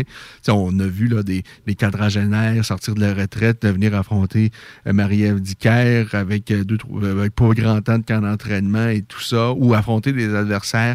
Ça, ça intéresse personne. On les connaît, euh, Ninève des Dadans, on les découvre, le combat est fait, puis on n'entend plus jamais reparler. Est-ce qu'on peut vraiment se permettre au Québec, si on a vraiment deux filles sensiblement au même poids, d'aussi grande qualité, au sommet de leur carrière, euh, de ne pas présenter ce combat-là. À- Bouter face à Jean-Pascal, euh, en ce qui me concerne, ça s'est fait, mais ça s'est fait peut-être un peu trop tard. Euh, mais au moins, on a eu le droit d'avoir des, autres grands combats avec Jean-Pascal face à des adversaires euh, de grande qualité, puis on les connaissait, puis euh, on vendait des billets. Mais des femmes du calibre de euh, donc de, de, et, de l'Ontarienne Spencer, est-ce qu'on peut vraiment se permettre, si jamais elle gagne son combat-là face à Nemus et tout ça, de ne pas tout faire en, notre possible pour présenter cette confrontation-là, toute canadienne? Je, te réponds, je deux, en deux temps. Oui, on peut se permettre, mais non, on ne devrait pas se permettre. Il y, a cette réalité-là. Donc, euh, la boxe, c'est un sport où il y a beaucoup d'intermédiaires, gérants, équipe de boxeurs, euh, promoteurs. Ben, dans, un, d'un certain point de vue, oui, on peut se permettre que ça n'arrive pas. Mais d'un point de vue purement sportif, d'un point de vue purement sportif, là, euh, qu'est-ce que tu es en train de me décrire? C'est ça la situation que, que les fans de boxe, là, on vit en ce moment avec Terence Crawford et Errol Spence. Errol Spence qui a battu, qui a enfin trois ceintures des champions, de champions du monde à 147 livres. Là, il nous dit, je suis enfin prêt à affronter Terence Crawford, qui est le boxeur numéro un pound for pound au monde. Ben, tout dépendamment de la perspective, il y en a certains qui vont dire Canelo. Puis là, on, est en train de se dire, ben là, c'est parce qu'on a pu avoir ce combat-là il y a trois ans avant que tu aies ton accident d'auto. Il y a cette réalité-là. Les gars peuvent se le permettre de, pas, ou les femmes peuvent se permettre de pas être dans le ring. Mais pour le bien du sport, quand on est dans notre prime, qu'on est euh, dans la fleur de l'âge, c'est important d'accomplir ces combats-là. Mm-hmm. Là, en plus, c'est vrai, tu viens de me faire amener un argument, un autre argument. Marie Spencer n'est plus dans l'affaire de l'âge. Elle est ultra talentueuse. Donc là, j'imagine qu'est-ce que ça aurait été si, admettons, ça avait été en 2014 qu'on parlait de ça. Marie-Ève Ducaire est rendue à 34, 35 ans. Ce n'est plus le, la fleur de l'âge au niveau athlétique. Non, il, faut que tu sois là. On est la fenêtre d'opportunité. On le sait. Ça peut se refermer très, très rapidement et encore plus dans le, dans le monde des sports de combat. Et, et là, on a l'opportunité peut-être euh, évidemment, il faut que faut Spencer gagne son combat face à Nemus, mais de faire un vrai gros combat euh, sur le territoire québécois avec des, des, filles qu'on connaît. On connaît un petit peu moins Spencer, mais quand même. Parce que, on va être honnête, il euh, n'y a pas personne qui connaît les adversaires qui a affronté Dicker, sauf Clarissa Shields. La grande majorité des amateurs de, de boxe qui suit ça plutôt de loin, ont c'est pas vrai que les, les, les gens euh, suivent la boxe féminine. On suit nos boxeuses ici. totalement raison. Mais ce soir, il euh, n'y a pas personne qui va suivre. on, suit les Tyson Fury, les Canelo Alvarez et, tout ça, mais c'est pas vrai qu'on suit, malheureusement, là, la, boxe féminine tant que ça. Non, tu as totalement raison. Je veux dire, ça change, mais il reste quand même que d'un point de vue de culture de boxe féminine, là, le, l'amateur de boxe casual euh, ne connaît pas notamment, euh, je sais pas, les quatre ou cinq des adversaires de Cathy Taylor ou des affaires de main. On, est totalement d'accord là-dessus. Et ça peut donner un boost au sport. Ça peut donner un boost dont le sport a besoin. Ça peut amener l'attention notamment sur les femmes dans le sport, leur amener des meilleures bourses. Alors pourquoi pas? Oui, tu as, totalement raison. Il y a quand même cette nécessité d'avoir ce combat-là. Je pense que euh, c'est un moment qui peut être un point tournant pour la boxe féminine euh, et, même la boxe en général. C'est le fun. J'imagine que ça l'est tout autant pour euh, les, boxeurs, mais quand, quand il y a un petit peu de. Ben, je sais pas qu'il y aurait de l'animosité entre les deux. là. J'imagine que les, deux, je sais pas à quel point elles se connaissent ou pas, mais je suis sûr qu'il n'y a pas d'inimitié entre les deux, mais qu'il y ait une espèce de rivalité, qu'il y ait vraiment quelque chose, et d'autant plus, bon, on connaît on, connaît un peu quand même la, relation, plutôt la non-relation entre le groupe Jim et, et, de, Tiger, mais s'il pouvait mettre sur pied cet affrontement-là, je pense qu'on aurait quelque chose qui pourrait euh, marquer les esprits. Ce serait vraiment intéressant. En tout j'espère que ça, va arriver. Mais bon, malheureusement, euh, c'est pas nous qui décidons. Elle est toujours là, Kenny? Hop, je pense qu'on a eu un petit problème avec la ligne. On va tenter. On va tenter de retrouver Kenny pour finir euh, la euh, conversation, évidemment. Euh, oui, Kenny, est-ce que tu es toujours là? Oui, oui, je suis toujours là. Désolé, ça a coupé. Oui, OK. Alors, ben, pour terminer, Kenny, peut-être en rafale, qu'est-ce qui retient ton attention dans le monde de la boxe, dans ce qui s'est passé dans les dernières heures, les derniers jours? Ben là, il faut noter que of Tiger a annoncé qu'il allait faire un, un gala pour, euh, à la, euh, pour, euh, pour la fête nationale. à Saint-Jean. Ouais. Puis là, on a quand même Steven Butler en finale, avec quand même un bon combat local face à Brandon Brewer du Nouveau-Brunswick. Ça, ça risque quand même d'être assez intéressant. On va aussi avoir Artem Oganessian, Eric Bazignan et Yves Junior sur la carte. Donc ça, ça va quand même être à surveiller. Euh, dans deux semaines, on va avoir une autre carte du groupe Yvon Michel. Donc, le groupe Yvon Michel qui recommence à devenir actif. Donc là, évidemment, on vient de perdre Eleider Alvarez, mais au moins, on aura euh, Mathieu Germain, notamment, qui va se battre, et Mazlum Agdenis au Casino de Montréal, et le retour de Wilfred Seyi euh, après euh, son long exil au Cameroun après les Jeux olympiques à cause de la COVID-19. Donc, je pense qu'il y a quelque chose qu'on peut dire, c'est que le mois de mai va être un mois extrêmement occupé pour la boxe et les arts martiaux mixtes au Québec. Donc, ça va être à suivre. Et euh, quelque chose d'annoncé pour Oscar Rivas? Ben, il y a des rumeurs qui, qui tournent en ce moment. C'est que Oscar Rivas, il serait possible qu'il fasse euh, une défense de championnat du monde en Colombie. Et en lien avec ça, on a entendu des branches qu'il se peut que Marie-Ève Ducaire affronte Cecilia Breakus peut-être en sous-carte. Pourquoi? Parce que Breakus, qui est euh, scandinave, si je me rappelle bien, elle est née en Colombie où ses parents sont d'origine colombienne. Donc, euh, pour l'histoire, ça, ça rajouterait un petit peu de, de saveur à la carte. Encore une fois, c'est au stade de rumeur, c'est des choses que j'ai entendues à gauche, à droite, mais il semblerait qu'on s'enligne un petit peu pour une défense locale pour Rivas en Colombie. Un petit peu comme comme quand Boutet est allé défendre sa ceinture de champion du monde en Roumanie. OK. Ah, ben voilà, ce serait euh, quand même un scénario euh, intéressant euh, pour tout le monde. Là, je trouve vraiment ça ferait bien du sens parce que ça fait qu'on commence quand même à faire un petit moment qu'on n'a pas vu Oscar Rivas. Oui, c'est ça, ça, fait quand même, ça date quand même d'il y a un petit peu, là, peut-être un 6 ou 7 mois là, depuis sa, son combat de champion du monde face à Ryan Rosicky. Et puis là, il faut dire que Rosicky est en action plus rapidement que lui, alors. OK. Et du côté de Jean-Pascal, il n'y a rien, il me semble? Ben, Jean-Pascal se bat le, le, 20 mai à Miami, en Floride. Ah, oh, j'avais complètement... Euh, ça, je, soit je l'ai oublié ou soit je ne l'ai jamais su. Mais Jean-Pascal, donc, euh, de retour? Oui, exactement. Donc, euh, en ce moment, il s'entraîne à Montréal, justement. Puis là il se prépare à effectuer son retour. Euh, D'ailleurs, sais-tu avec qui il s'entraîne? Euh, en ce moment, il s'entraîne euh, au, au, Track League Gym, il s'entraîne avec Mostafa Dufuzi, euh, aussi Vincent, quelques bons entraîneurs qui ont entraîné beaucoup d'amateurs et, et, beaucoup de gars sur l'équipe nationale. Alors, il est quand même bien entouré, pour être honnête, en ce moment. Là, la question, c'est de savoir à quoi ça va à quoi va ressembler son retour dans le ring, parce que là, on s'entend euh, avec euh, tout euh, ce qui s'est passé.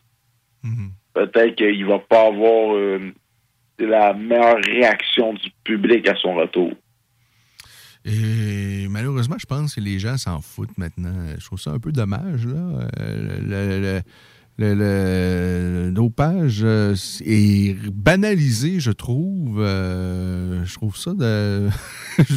Moi, je reviens pas, là, sincèrement, d'autant plus dans les sports de combat. Quand dans les sports de combat, je veux dire, c'est pas du baseball. Et, et, même dans le baseball, tu sais, c'est évidemment, tu frappes personne. Euh, alors que dans un sport de combat, euh, les stéroïdes et d'autres produits du genre te permettent de frapper plus fort et plus longtemps ou plus souvent sur ton adversaire.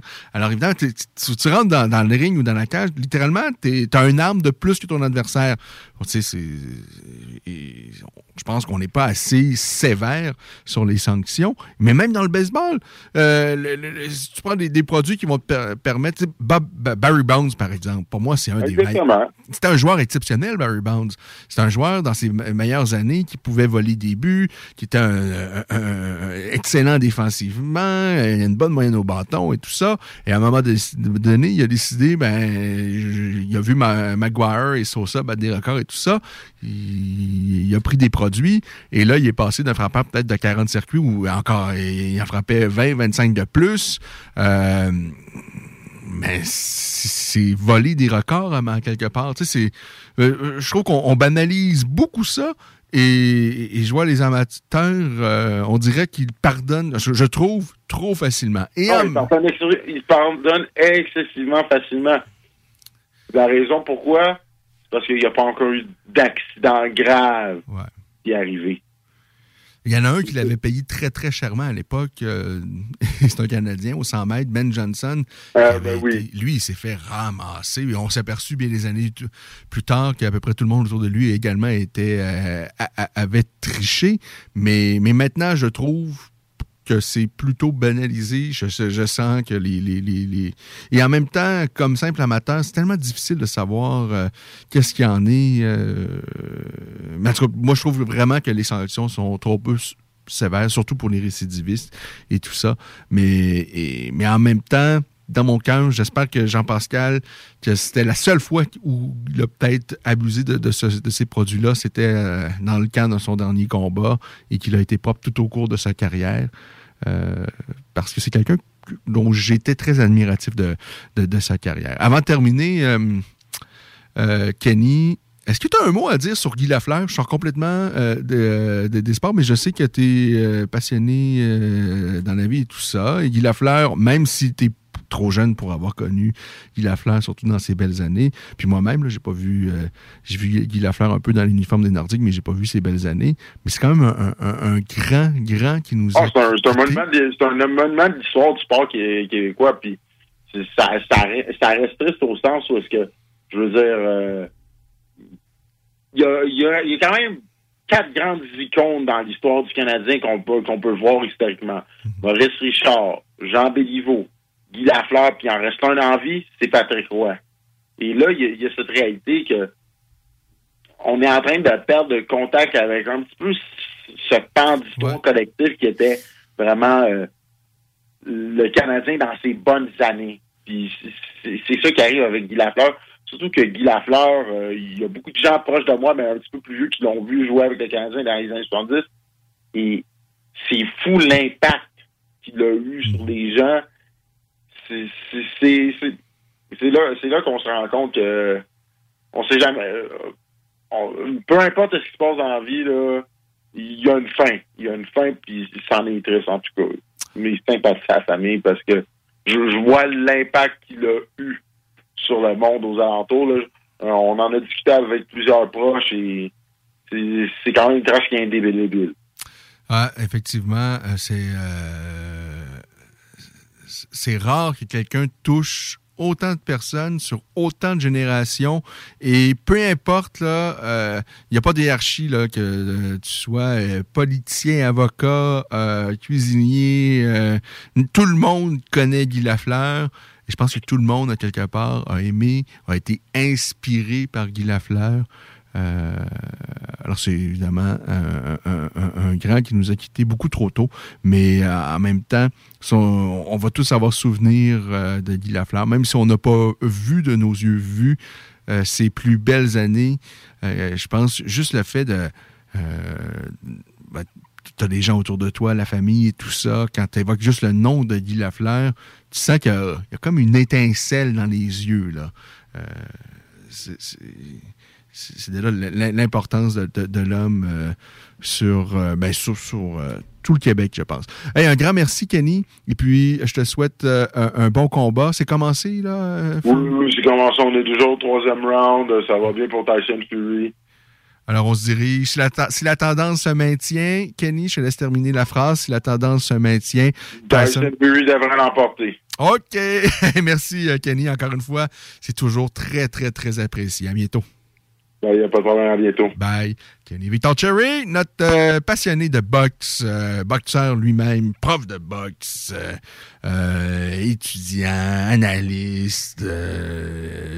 Lorsqu'on parle boxe, moi je pense toujours à Kenny Victor Cherry. C'est intéressant parce que, sincèrement, je ne parle jamais à, Kenny de quel sujet on va parler. Et jusqu'à maintenant, Euh, je ne prends jamais les culottes à terre. Euh, il est toujours euh, prêt et vraiment, c'est, vraiment plaisant de parler à un vrai, vrai passionné. Alors, vous l'avez entendu, ça se passe bien pour Tyson Fury. Si le combat, bon, évidemment, est aussitôt, c'est parce que ça se déroule, évidemment, en Angleterre. Il y a six heures de décalage, je crois. Alors, Tyson Fury en direction d'une autre victoire, mais vous le savez, dans la boxe, tout peut arriver. Dans les sports de combat, tout peut arriver, particulièrement chez les poids lourds. On n'est pas à l'abri d'un crochet, d'une main arrière sur le menton et retournement de situation.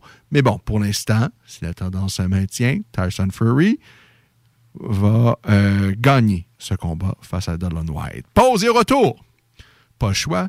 On parle de l'UFC de ce soir. Deux Québécois en action. Qu'est-ce qu'on est impatient? Charles Jourdain et Marc-André Barriot seront dans la cage de l'UFC ce soir. On en parle au retour de la pause. Deck Boss Saint-Isidore et Deck Beauport débutent sous peu leur saison. Jouez avec le bâton de votre choix, meilleur prix garanti en équipe junior, masculin, féminin, mix ou individuellement. Inscrivez-vous maintenant à deckhockeyquebec.com. Venez vivre l'expérience unique et magique de Deck Boss et Deck Hockey Beauport. Pour les meilleurs prix garantis. Top niveau Deck Boss et Deck Beauport. Go, go, go! Deckhockeyquebec.com. Deck Beauport. Inscrivez-vous maintenant à deckhockeyquebec.com. Go, go, go! S'amuser, bien boire et bien manger, c'est la spécialité du bistrot L'Atelier. En plus d'être la référence tartare et cocktail à Québec depuis plus de 10 ans, gagnant de 4 victoires à la compétition Made with Love, l'atelier continue d'innover et d'explorer les saveurs. À la fois précurseur et futur de la mixologie, prodige des accords tartare cocktail, découvrez à présent 14 nouveaux tartares savoureux et leurs à côté préférés. Pur bonheur! Bœuf et canard confit, bison, options végétaliennes, le poêlé, le gratiné. On mange santé et on fête en grand. Consultez le menu pour vous mettre en appétit et réservez sur bistrolatelier.com. Chic, décontracté. bistrolatelier.com. Groupe DBL, votre expert en toiture et construction à Québec et Lévis. Groupe DBL dépassera vos attentes par l'engagement de ses équipes hautement qualifiées en utilisant que des produits de performance supérieure pour votre toiture. Groupe DBL qui cumule plus de 40 ans d'expérience en toiture est fier d'être recommandé CA Québec, certifié APCHQ et membre de l'Association de la construction du Québec. Planifiez vos projets dès maintenant en contactant Groupe DBL au 418 681 2522 ou en ligne à groupedbl.com. Cette publicité s'adresse à un public de 18 ans et plus. Que ce soit à Saint-Romuald, Lévis, Lauson, Saint-Nicolas ou Sainte-Marie, pour tous les articles de Vapoteur, le choix, c'est VapKing. C'est facile de même. VapKing. Je l'utilise, VapKing. Pour pas que ta job devienne un fardeau, Trajectoire Emploi. Sois stratégique dans ta recherche. Seul, tu peux trouver une job. Mais avec l'aide de Trajectoire Emploi, ça va être la job. Clarifier ton objectif de carrière, CV personnalisé, coaching pour entrevue. TrajectoireEmploi.com Porte et fenêtre revêtement Lévis est une entreprise familiale qui a l'objectif de toujours vous offrir un service de première qualité avec une équipe professionnelle et attentionnée. Pour information, 88 837 1310 info.pfrl commercial gmail.com. Chez Piscine et Spa Lobinière, nous avons une piscine pour vous. Achetez votre piscine Costa dès maintenant et obtenez 1000 dollars de rabais. Et recevez-la en mai. Ou réservez votre piscine creusée et obtenez la thermopompe 50 000 BTU pour le confort de votre baignade. Un spa feeling ou un spa pour votre détente, nous en avons. Piscine et Spa Lobinière, votre maître piscinier à Saint-Apollinaire et Québec au 989 Pierre-Bertrand. Inscris-toi, c'est en plein le camp. Camp de jour anglais, la balade Saint-Jean-Chrysostome. Camp anglais avec hébergement Beauceville. Profil au choix, anglais vélo, anglais sport, anglais art, anglais plein air. Écolefirststeps.com. See you this summer. 17h27 minutes. Et c'est le dernier droit de l'émission. Si vous avez manqué un segment de l'émission, ben vous savez, euh, tout euh, est retrouvable, notamment en balado-diffusion sur le site web de la station, le 969fm.ca. Euh, quelques minutes après la fin de cette émission, vous allez pouvoir retrouver donc notre discussion avec le français Jonathan Bouzoukou vers 18h05 sur le site web de la station, sur à peu près toutes les plateformes audio, les Google Podcasts, Spotify, de ce monde euh, Balado, euh, Québec et tout ça. Et également la chronique de Kenny Victor avec qui on vient de parler box. Je vous rappelle, ça se passe bien de ce que nous disait Kenny euh, pour Tyson Fury dans son combat face à Dylan White qui se dispute présentement. Et là, c'est l'heure de parler de ce qui va se passer ce soir. Parce que on a deux Québécois ce soir en action. À l'UFC. Pas un, mais bien euh, deux. Initialement, évidemment, ça fait longtemps qu'on sait que Charles Jourdain va s'en prendre à Lando Vanata dans un combat très, très attendu. Et on vous a appris à la voix des guerriers, euh, on a sorti la nouvelle en premier, il n'y a pas très longtemps, que Marc-André Barriot avait accepté d'affronter Jordan Wright parce que l'adversaire de Wright n'était plus disponible. Barrio a dit oui. Bon, euh, je ne serais pas capable de descendre à 185 livres, mais si, vous, si, mon, si mon adversaire accepte à 190, moi j'y vais. Il a accepté, de sorte qu'on aura donc Marc-André Barrio face à Jordan Wright. Ça, c'est le dernier combat de la carte préliminaire. Donc, en théorie, le combat de, de, Barrio face à Wright devrait débuter autour de 20h30 et autour de 21h, ce sera le tour de Charles Jourdain qui, lui, va lancer les hostilités sur la carte principale. Donc, Charles Jourdain face à Lando Vanata, là, on a quelque chose de très, très, très intéressant. Sachez que ce sera le premier combat du nouveau contrat, de la nouvelle entente qui lie Charles Jourdain avec l'UFC, parce que, ben, je vais répéter la petite histoire. Charles euh, aurait pu négocier un nouveau contrat avant son dernier combat avec l'UFC, mais Charles a dit euh, non, je suis prêt, je vais prendre le risque. Euh, on va épuiser mon contrat, je vais botter les fesses de mon adversaire et je vais aller chercher un peu plus d'argent avec un nouveau contrat. Et Charles avait a pris des risques et il a gagné. Donc, c'est son premier combat de sa nouvelle entente qui le lie avec l'UFC ce soir. du côté de Marc-André Barriot, pas besoin de vous dire que c'est un combat évidemment très important, puisque c'est le dernier combat de son contrat actuel avec l'UFC. On sait que ça a été compliqué à son dernier combat. Euh, malheureusement, euh, son adversaire, euh, qui, était très bon debout, là, on le savait, ça s'est fait très, très rapidement. Marc-André n'a pas eu l'occasion euh, de, de, démontrer son savoir dans ce combat-là. Il s'est fait pincer, il a perdu rapidement. Euh, et c'est un premier combat de Marc-André depuis ce revers-là. Premier combat euh, de Marc-André après avoir encaissé son premier KO en carrière. Voyons voir comment il va rebondir vous savez, Marc-André, c'est l'homme des grandes occasions. Je pense que euh, euh, j'espère que Marc-André va pouvoir au moins bien s'exprimer ce soir, euh, chose qu'il n'a pas eu, l'opportunité à son dernier combat. Et on verra bien ce qui va arriver de, ce, de cet affrontement entre Marc-André Barrio et Jordan Wright, qui lui a perdu deux de ses trois derniers combats au sein de l'UFC. Il a perdu face à Bruno Silva et face à Joaquin Buckley. Et entre les deux, il s'était permis une petite victoire par TKO face à Jamie Pickett. Il présente un dossier de 12 victoires pour deux seuls euh, revers. Ces 12 victoires, Wright les a remportées euh, avant la limite. Il a 7 victoires par KO, 5 par soumission. Et ces deux revers également sont survenus euh, avant la fin du combat lorsqu'il avait, lorsqu'il s'est fait Désolé. Euh, passer donc le chaos. Et face à Buckley et face à Bruno Silva. En ce qui concerne l'adversaire de Charles Jourdain, il n'a pas besoin de présentation. Lando Vanata, c'est un, ben ça commence à un vieux routier au sein de l'UFC. Euh, son premier combat euh, à l'UFC, au sein de l'UFC, c'est en 2016. Il affronte à ce moment euh, là Tony Ferguson, qui aura bon, par la suite la carrière qu'on connaît.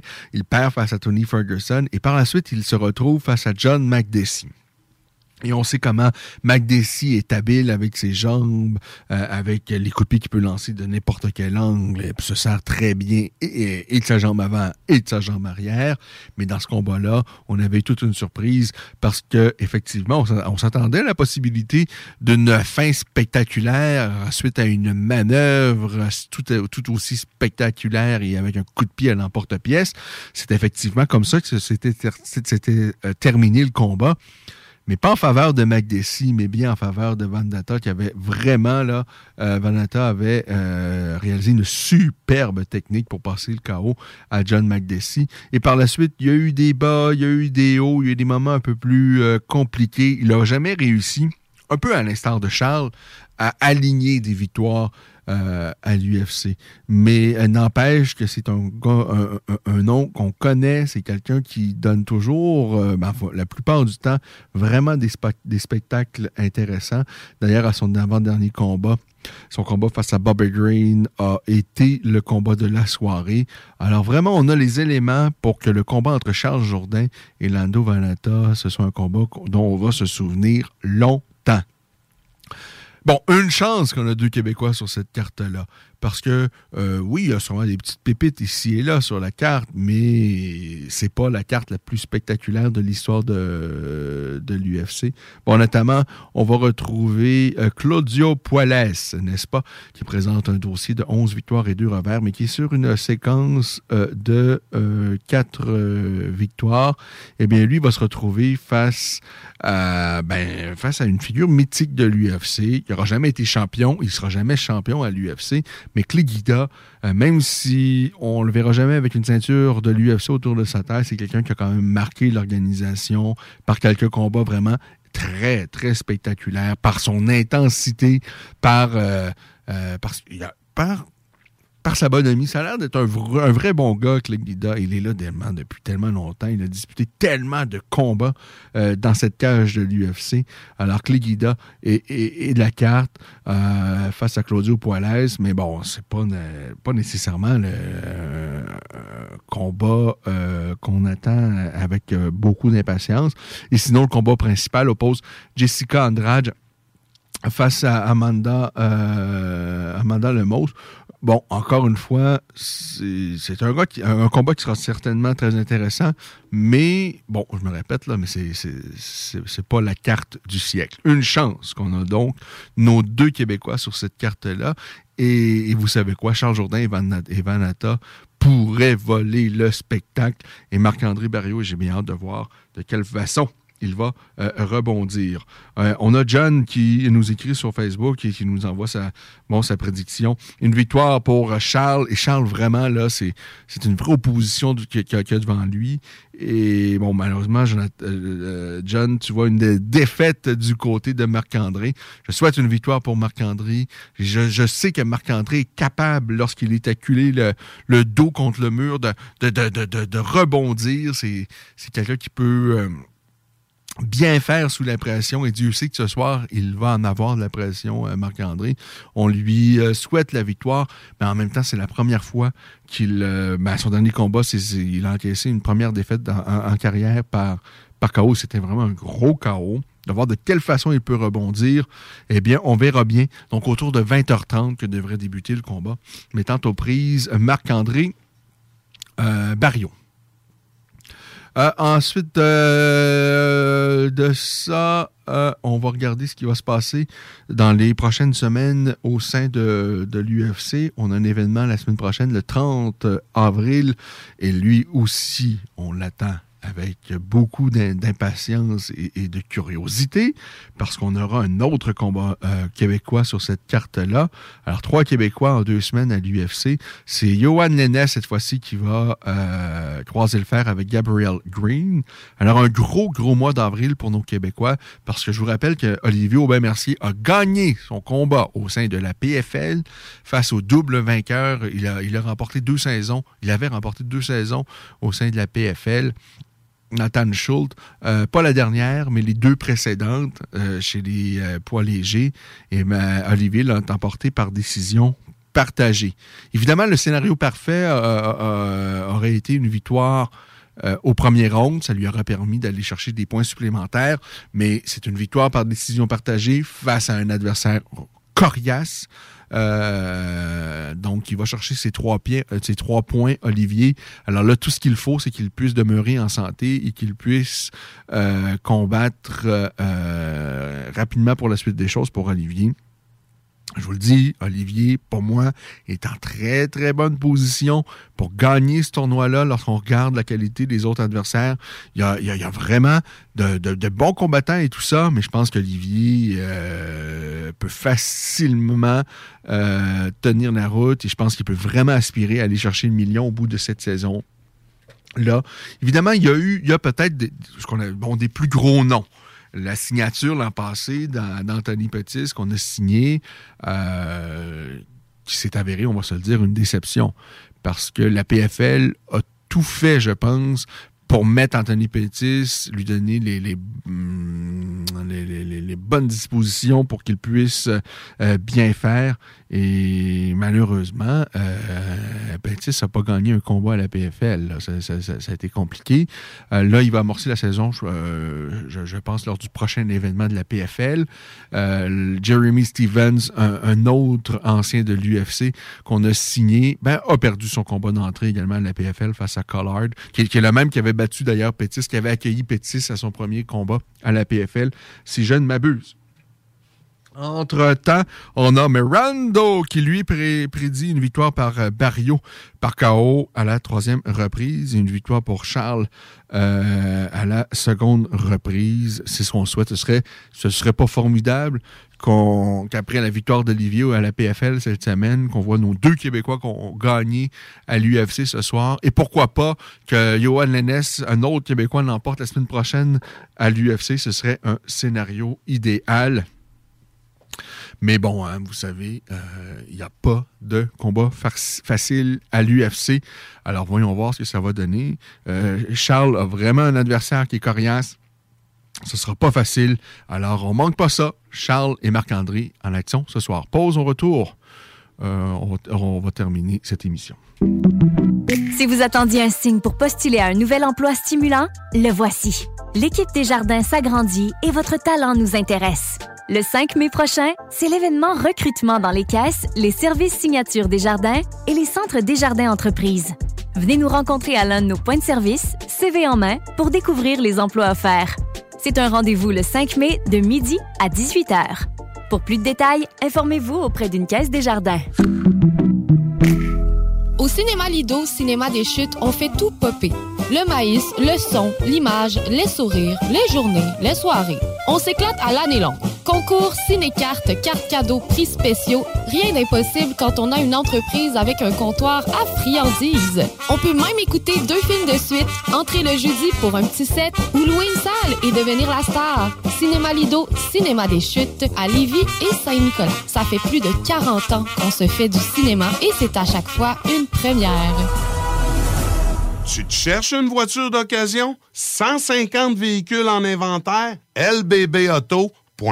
GestionBloc.com est une entreprise de Lévis qui offre des services de gestion d'immeubles. Que vous soyez dans la région de Québec, Rive-Sud, Portneuf ou La Beauce, GestionBloc.com est omniprésent à vos besoins et attentes. Si vous avez de la difficulté à louer vos logements, notre superbe équipe saura vous assister.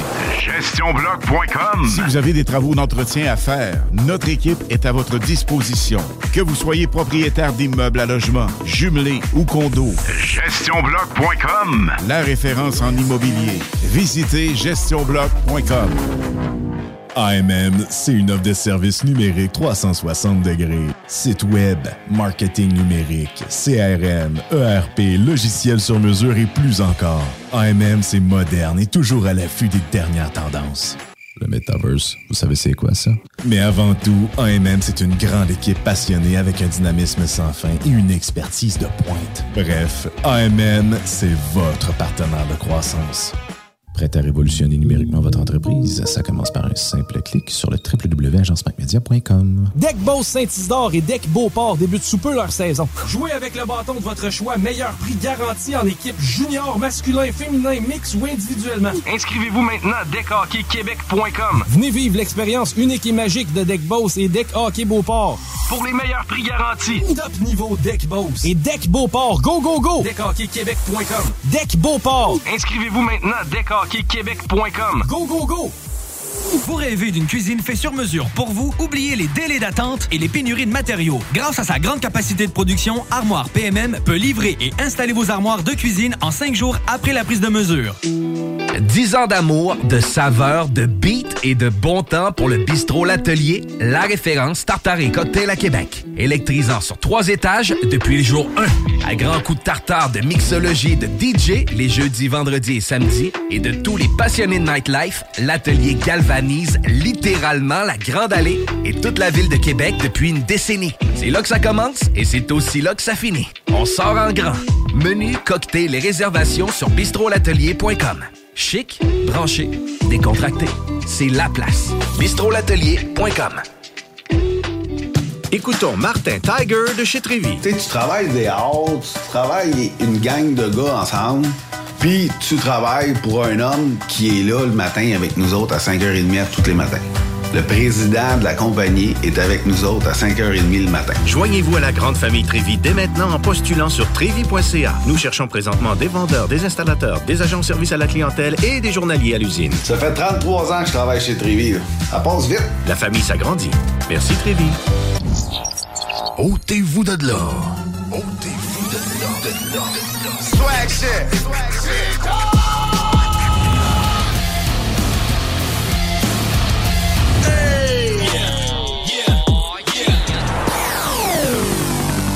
CJMD 96.9.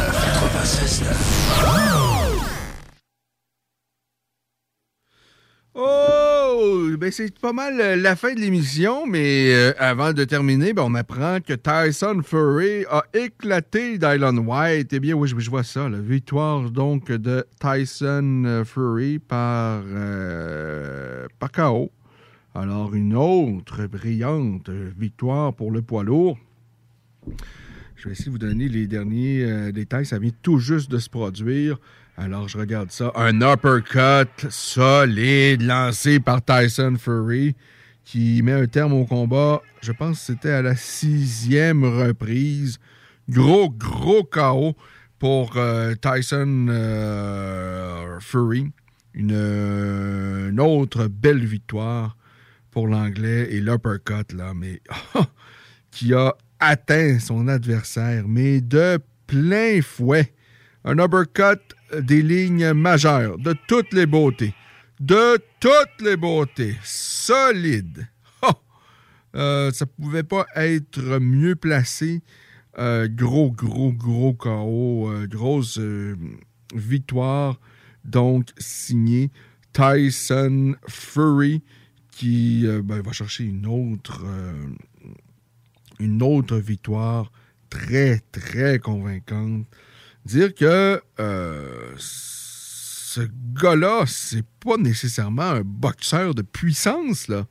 Et, et si on regarde son parcours, ça n'a jamais été sa puissance, sa marque de commerce. Et là, soudainement, il éteint tous ses adversaires. Et là, le dernier, donc, euh, c'est Dylan White, euh, à qui il vient de passer un gros, gros KO.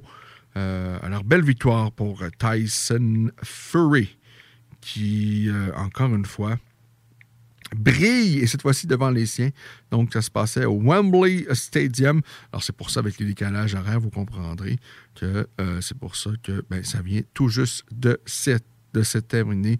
Alors, grosse victoire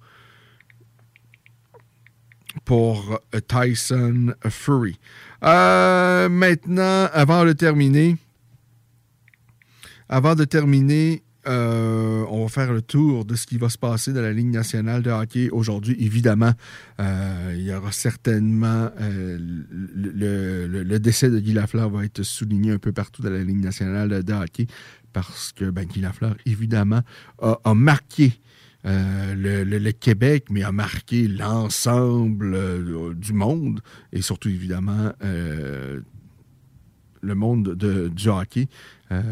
Donc, son décès va certainement être au, souligné ce soir. Une petite seconde. euh, et voilà, voilà, voilà, voilà, voilà, voilà.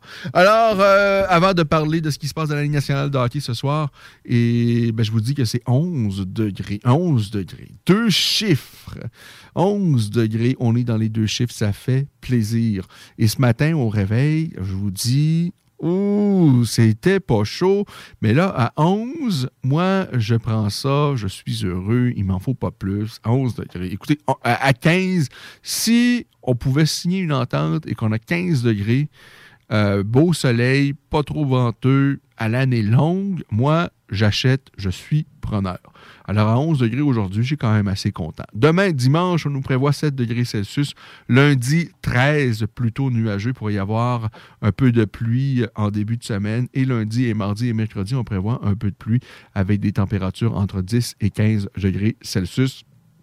Alors là, un dernier petit coup et euh, bon, la neige devrait être complètement disparue, je dirais, au bout de la semaine prochaine. Je pense qu'on peut, euh, peut penser, on peut espérer que cette neige puisse fondre et disparaître au moins jusqu'à l'automne prochain. Au hockey, euh, bien sachez que les Browns de Boston ont défait les Rangers de New York par la marque de 3 à 1. Il y a Pasternak notamment qui a inscrit son 39e de la présente campagne. Les Canadiens face aux Sénateurs, ça se passe à Ottawa. Le match débute à 19h. Les prédateurs de Nashville seront à Tampa Bay pour y affronter le Lightning. Les Maple Leafs de Toronto, tant qu'à eux, affrontent les euh, Coriaces Panthères. Ça se passe en Floride. Les Blackhawks de Chicago se payent une petite visite dans l'Ouest pour euh, y, euh, y affronter les Sharks de San Jose. Le Kraken de Seattle face aux Stars, ça se passe à Dallas. Les Blues de Saint-Louis face aux Coyotes, ce sera à Phoenix. Euh, confrontation toute canadienne entre les Canucks et les Flames. Ça va se passer à Calgary. Les Kings, tant qu'à eux, vont recevoir euh, leurs petits cousins, les Ducks d'Anaheim. Et finalement, il y a trois autres matchs qui ont été complétés, qui se sont joués aujourd'hui. Les Sabres de Buffalo l'ont emporté par la marque de 5 à 3 face aux Highlanders de New York. Les Hurricanes de la Caroline, 51e victoire déjà cette saison. Euh, les Hurricanes ont défait les Devils du New Jersey en euh, prolongation par la marque de, de 3 à 2. Les Pingouins de Pittsburgh ont donné une bonne petite raclée. Là. Quelque chose de bien sympathique aux pauvres Red Wings de Détroit. Alors, euh, ben oui, un cuisant revers encore pour les Red Wings, cette fois-ci par la marque de 7 à 2. Sidney Crosby a inscrit son 30e de la saison pour euh, Sidney Crosby. Christopher Letang, le Québécois, le défenseur, a inscrit son 9e de la campagne. Euh, Crosby a également ajouté une mention d'assistance. alors, ben, ça va quand même plutôt bien pour Sidney Crosby. On, va aller voir là euh, au niveau des meilleurs marqueurs de la Ligue nationale de hockey. On a euh, Connor McDavid qui trône au sommet avec 116 points. Il est suivi de près par le Québécois Jonathan Huberdeau qui, lui, a 113 points. Euh, Johnny Gaudreau a 109 points. Leon Dreisaitl et Ashton Matthews qui, lui, clôt le top 5 avec 102 points. Du côté euh, de Sidney Crosby. Vous savez que Sidney a manqué quand même quelques rencontres en début de saison, mais il est bien de retour là et, connaît quand même une, autre belle saison, Sidney Crosby. Il est le 21e meilleur euh, marqueur avec ses 83 points pour Sidney Crosby. Euh, alors, 83 points quand même pour Sidney Crosby. Une autre bonne saison il a 7 points de moins qu'Alex Ovechkin, mais quand même euh, quelques matchs euh, de moins joués parce qu'il a été blessé, comme je l'ai dit tout à l'heure, en début de saison. Alors, c'est pas mal ça pour les nouvelles euh, au hockey. Le petit point météo est fait également. Je n'ai qu'à vous répéter que ce soir, on a Marc-André Barrio en action et Charles Jourdain, donc dans la cage de l'UFC. Euh, le combat de Marc-André devrait débuter autour de 20h30, celui de Charles à 21h, parce que c'est celui qui va lancer les hostilités sur la carte principale. On va s'en reparler évidemment la semaine prochaine. Euh, entre-temps, je vous invite à suivre l'actualité des sports de combat sur la page Facebook de La Voix des Guerriers. Si vous avez manqué notre entretien avec Jonathan Bozoku, euh, vous allez pouvoir réentendre ça en balado-diffusion sur toutes les euh, plateformes audio que vous connaissez et également sur le site web de la station. Vous allez retrouver tout ça euh, donc au 969fm.ca. Si vous avez manqué notre entretien avec Charles Jourdain qu'on a fait il y a quelques semaines en marge du combat qu'il va disputer ce soir, eh bien, je vous invite à aller retrouver ça. Vous allez retrouver ça. Notamment, j'ai mis le lien de la balado-diffusion dans les récentes publications de La Voix des guerriers, là, à, aller regarder ça, à aller regarder les, les nouvelles concernant l'UFC de ce soir. Et en lien, vous allez certainement retrouver donc le, euh, la, balado le, lien pour retrouver la balado diffusion de, notre entretien avec euh, Charles Jourdain en marge de son combat de ce soir qu'on attend avec impatience. Là-dessus, je vous souhaite de passer une agréable soirée. Nous, on se retrouve samedi prochain, 16h, pour une autre édition de La Voix des guerriers. Bye. Si vous attendiez un signe pour postuler à un nouvel emploi stimulant, le voici. L'équipe des jardins s'agrandit et votre talent nous intéresse. Le 5 mai prochain, c'est l'événement recrutement dans les caisses, les services signature des jardins et les centres des jardins entreprises. Venez nous rencontrer à l'un de nos points de service, CV en main, pour découvrir les emplois offerts. C'est un rendez-vous le 5 mai de midi à 18h. Pour plus de détails, informez-vous auprès d'une caisse des jardins.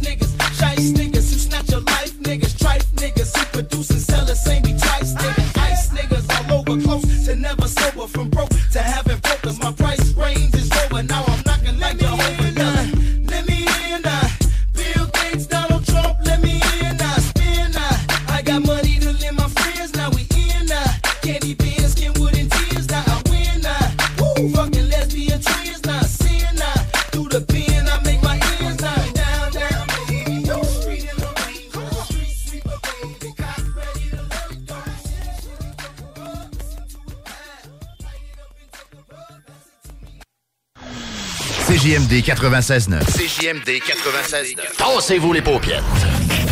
Vitrerie Globale est un leader dans l'industrie du verre dans le domaine commercial et résidentiel. Spécialiste pour les pièces de portes et fenêtres, manivelles, barrures et roulettes de porte patio et sur les coupes froides de fenêtres, de portes, bas de porte et changement des thermos embués. Pas besoin de tout changer. Verre pour cellier et douche, verre et miroir sur mesure, réparation de moustiquaires et bien plus. Vitrerie Globale à Lévis, visitez notre boutique en ligne vitrerieglobale.ca.